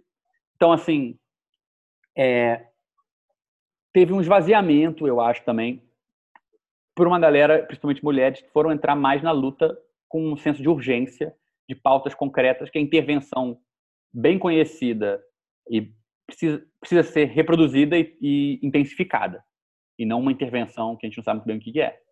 Né? Então, assim, é... tem êxodos em momentos diferentes do ser, acho por razões diferentes também. Assim. Então, tem, é outra coisa que a gente pode avaliar. Só para a gente não se alongar muito, ficar com uma reunião de três horas, apesar de estar chegando já nesse, nesse ponto, o que eu ia propor para vocês, então, é assim, é, primeiro, né, lembrando que a ideia é que, a partir de agora, as pessoas que são, estão no coletivo, Tiago, você a princípio não precisaria, mas você pode fazer se você quiser, tem essa anotação para a reunião que vem, a gente hoje não chegou a entrar em nenhum documento tão particular, mas se vocês, vocês têm acesso pelo arquivo do SEI é, das coisas que eu citei, se alguém quiser é, quiser comentar aquele documento, o pelo SEI Global lá, pelo, pela pasta do SEI, eu vou abrir ela aqui. Se você escrever, se você procurar no Google Drive livro de notas, não, Você o negócio enco- do não tá no Drive, eu não achei. O negócio do quê? Do PC. Tá. Tá no, tá no Drive? Eu não tava Tá achando. no livro de notas do SEI. Lá no final do livro. Ah, tá. Tá? Enfim, se alguém quiser esse documento, eu posso passar também. Enfim, fala com qualquer pessoa do SEI, a gente, a gente vê o jeito de passar. Mas a minha ideia era que para a reunião que vem, eu pensei em começar a apresentar, começar a discutir esses documentos e esses, essa constelação de autores que estava é, em jogo antes do SEI formar. Né? É, eu acho que tem ali algumas coisas relevantes para a gente conversar entre é, por que, que esses autores foram escolhidos, Isaac Badiou, Rancière e Agamben, é, o que, que era esse pensée, que começou como um grupo de estudos de Lacan, é, eu acho relevante esse, esse lado. É, a situação do PSOL, que deu a impressão de que o lugar legal para intervir com esse projeto era no PSOL e não em outro lugar, também não foi por puro afã é, com o PSOL, com a eleição. Inclusive, a gente começou a ter uma relação com o PSOL no pós-eleição e não antes da eleição, então não era uma coisa de vamos apoiar a candidatura de ninguém. é, eu acho que, que dá, dá para construir um pouco algumas intuições que a gente vai ver no SEI ao longo do trajeto dos 10 anos. Por exemplo, a confiança na dimensão formal, que, que se articulava num primeiro momento muito mais em termos de regra, normatividade e forma, do que em termos de organização. A palavra organização não era tão importante assim no primeiro momento. É, ajuda a gente a entender, acho que dá uma ideia de como é que foi que o projeto começou, coisas que a gente achava considerava importante, por exemplo, o debate dentro da esquerda do da herança sobre o socialismo do século XX, né? era um, um, debate muito baseado no Zizek, do tipo de impedimento que a associação entre socialismo, disciplina e fascismo tinha para impedir a organização da esquerda. Né? Eu acho que isso é relevante porque a gente vai ver uma guinada grande no SEI depois. Se a gente começou muito com o debate sobre socialismo, comunismo versus fascismo, né? a espécie de colonização do imaginário da esquerda pelo imaginário fascista, seja porque isso, nos momentos em que isso de fato aconteceu, seja nos momentos em que a esquerda preferiu abandonar algumas coisas por achar que era muito próximo desse imaginário, num momento mais recente, eu acho que o, o eixo virou e a gente começou a pesquisar muito mais a relação entre o comunismo e o liberalismo e o mercado, e não apenas não apenas por uma questão teórica, mas justamente pela questão que o Vitor levantou, pela necessidade de pensar a relação entre trabalho e militância, pensar trabalho e militância é também pensar trabalho numa sociedade produtora de mercadorias e em coletivo dentro dessa mesma sociedade. Então, a dificuldade de tolerar o imaginário liberal e as, e as aproximações entre o liberalismo e o comunismo ficaram mais centrais do que o problema anterior, que era muito zizequiano, digamos assim, que era de pensar como que no imaginário se associa o stalinismo e o nazismo, o stalinismo com todo o projeto comunista e coisas assim. Então, a ideia era a gente começar com esse debate sobre essas fontes primárias aí, anteriores, não sei, como que o Lacan entrou nisso, é, o Zizek e tal. Eu acho que tem uma outra fonte que é interessante, é meio irônica, porque o projeto do SEI, que a gente tem, o original, tinha vinte e tantas páginas, ele se originou da seguinte maneira, eu, tinha, eu fazia filmes, eu, eu fiz graduação pra, porque eu queria ser cineasta. E eu peguei o projeto de um filme, tirei o conteúdo e colei os pontos do, do projeto do SEI. Ou seja, o projeto original era o projeto, era tinha a forma de um projeto de cinema que eu usava para pedir financiamento, que eu usava para pedir apoio, coisa assim. E é engraçado que agora a gente está numa fase de discutir, de tentar documentar a situação atual do SEI e fazer um projeto audiovisual, né? Então é meio engraçado esse, esse círculo, é, esse retorno estranho também a essa questão da relação entre cinema e política. Então eu pensei em também trazer um pouco disso, é, como que a produção cinematográfica influiu um pouco nas ideias de organização do SEI, é, e essas fontes teóricas, como que elas deram origem a esse documento que chama Proposições, que é pré-SEI, e como que esse documento se relaciona, como que ele sobreviveu de alguma maneira no documento do SEI, né? Então, minha ideia era a gente começar o debate por aí.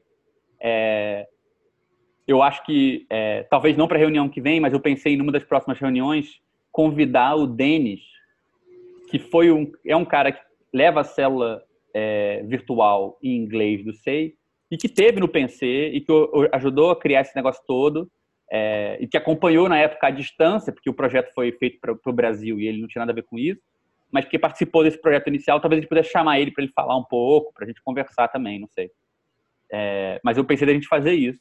E aí eu acho que, tipo, é, vale a pena quem, quem, quem tiver vontade também ir bolando algumas ideias do que, que a gente podia fazer.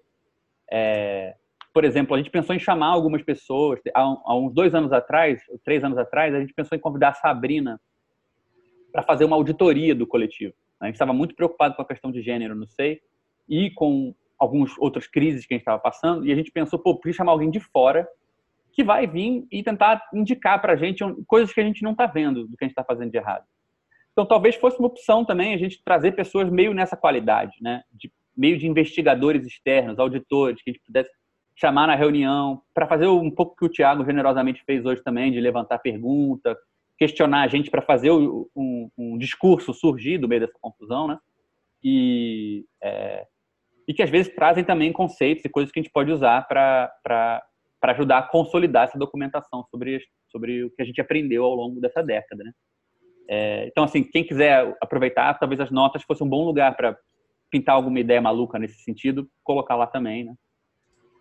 É... Enfim, gente. E Gabriel, se, se- eu escrever alguma nota, onde é que eu envio? Como é que é que eu faço? Envio onde? É, peraí. Alô, tá me ouvindo? É, então, a gente, geralmente, o pessoal geralmente envia para o contato arroba ideiaideologia.com. Deixa eu escrever aqui. É, ideiaideologia.com.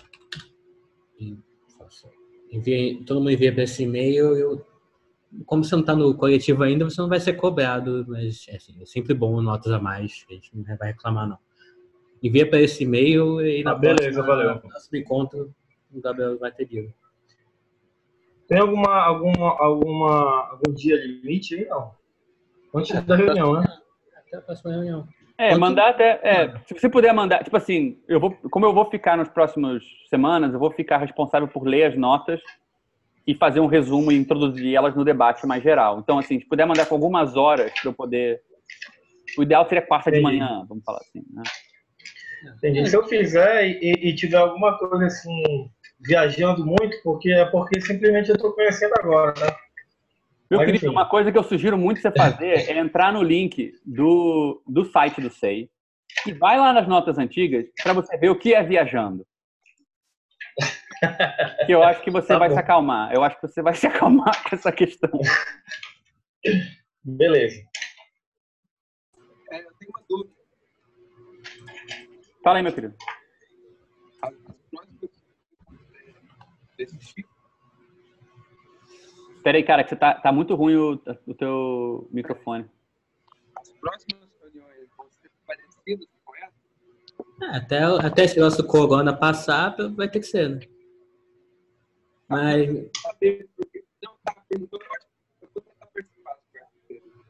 mas assim, Cara, mesmo eu se não, tivesse- dando- eu não tô conseguindo ouvir. Aí ele falou, vou tentar participar mesmo assim, mas. É, Não, é mas- porque a reunião presencial, ela tem ponto virtual, sei lá. Tem. É, a gente estava abrindo esse, esse Zoom na, na- A gente abriu esse Zoom na última reunião, foi presencial. Ah, se não saquei. Então, vai ter, vai ter como participar à distância, seja reunião presencial ou virtual. Por enquanto está ficando virtual, mas mesmo quando voltar para presencial, tem como continuar. Show de bola. Tá. Mais alguma coisa, galera? Já tá bom, já. Acho que 10 para as 10. Boa noite. pessoal. Saudades. Saudades também, cara. Saudade de todo mundo. É isso E aí, agora gente. vai ter como matar a saudade, porque pode perguntar. Beijo pra vocês. Já é, meu- meu- meus queridos. Eu vou fechar aqui então, hein, para poder Tá, pode terminar. fechar. Valeu. Beijões. Valeu. Falou.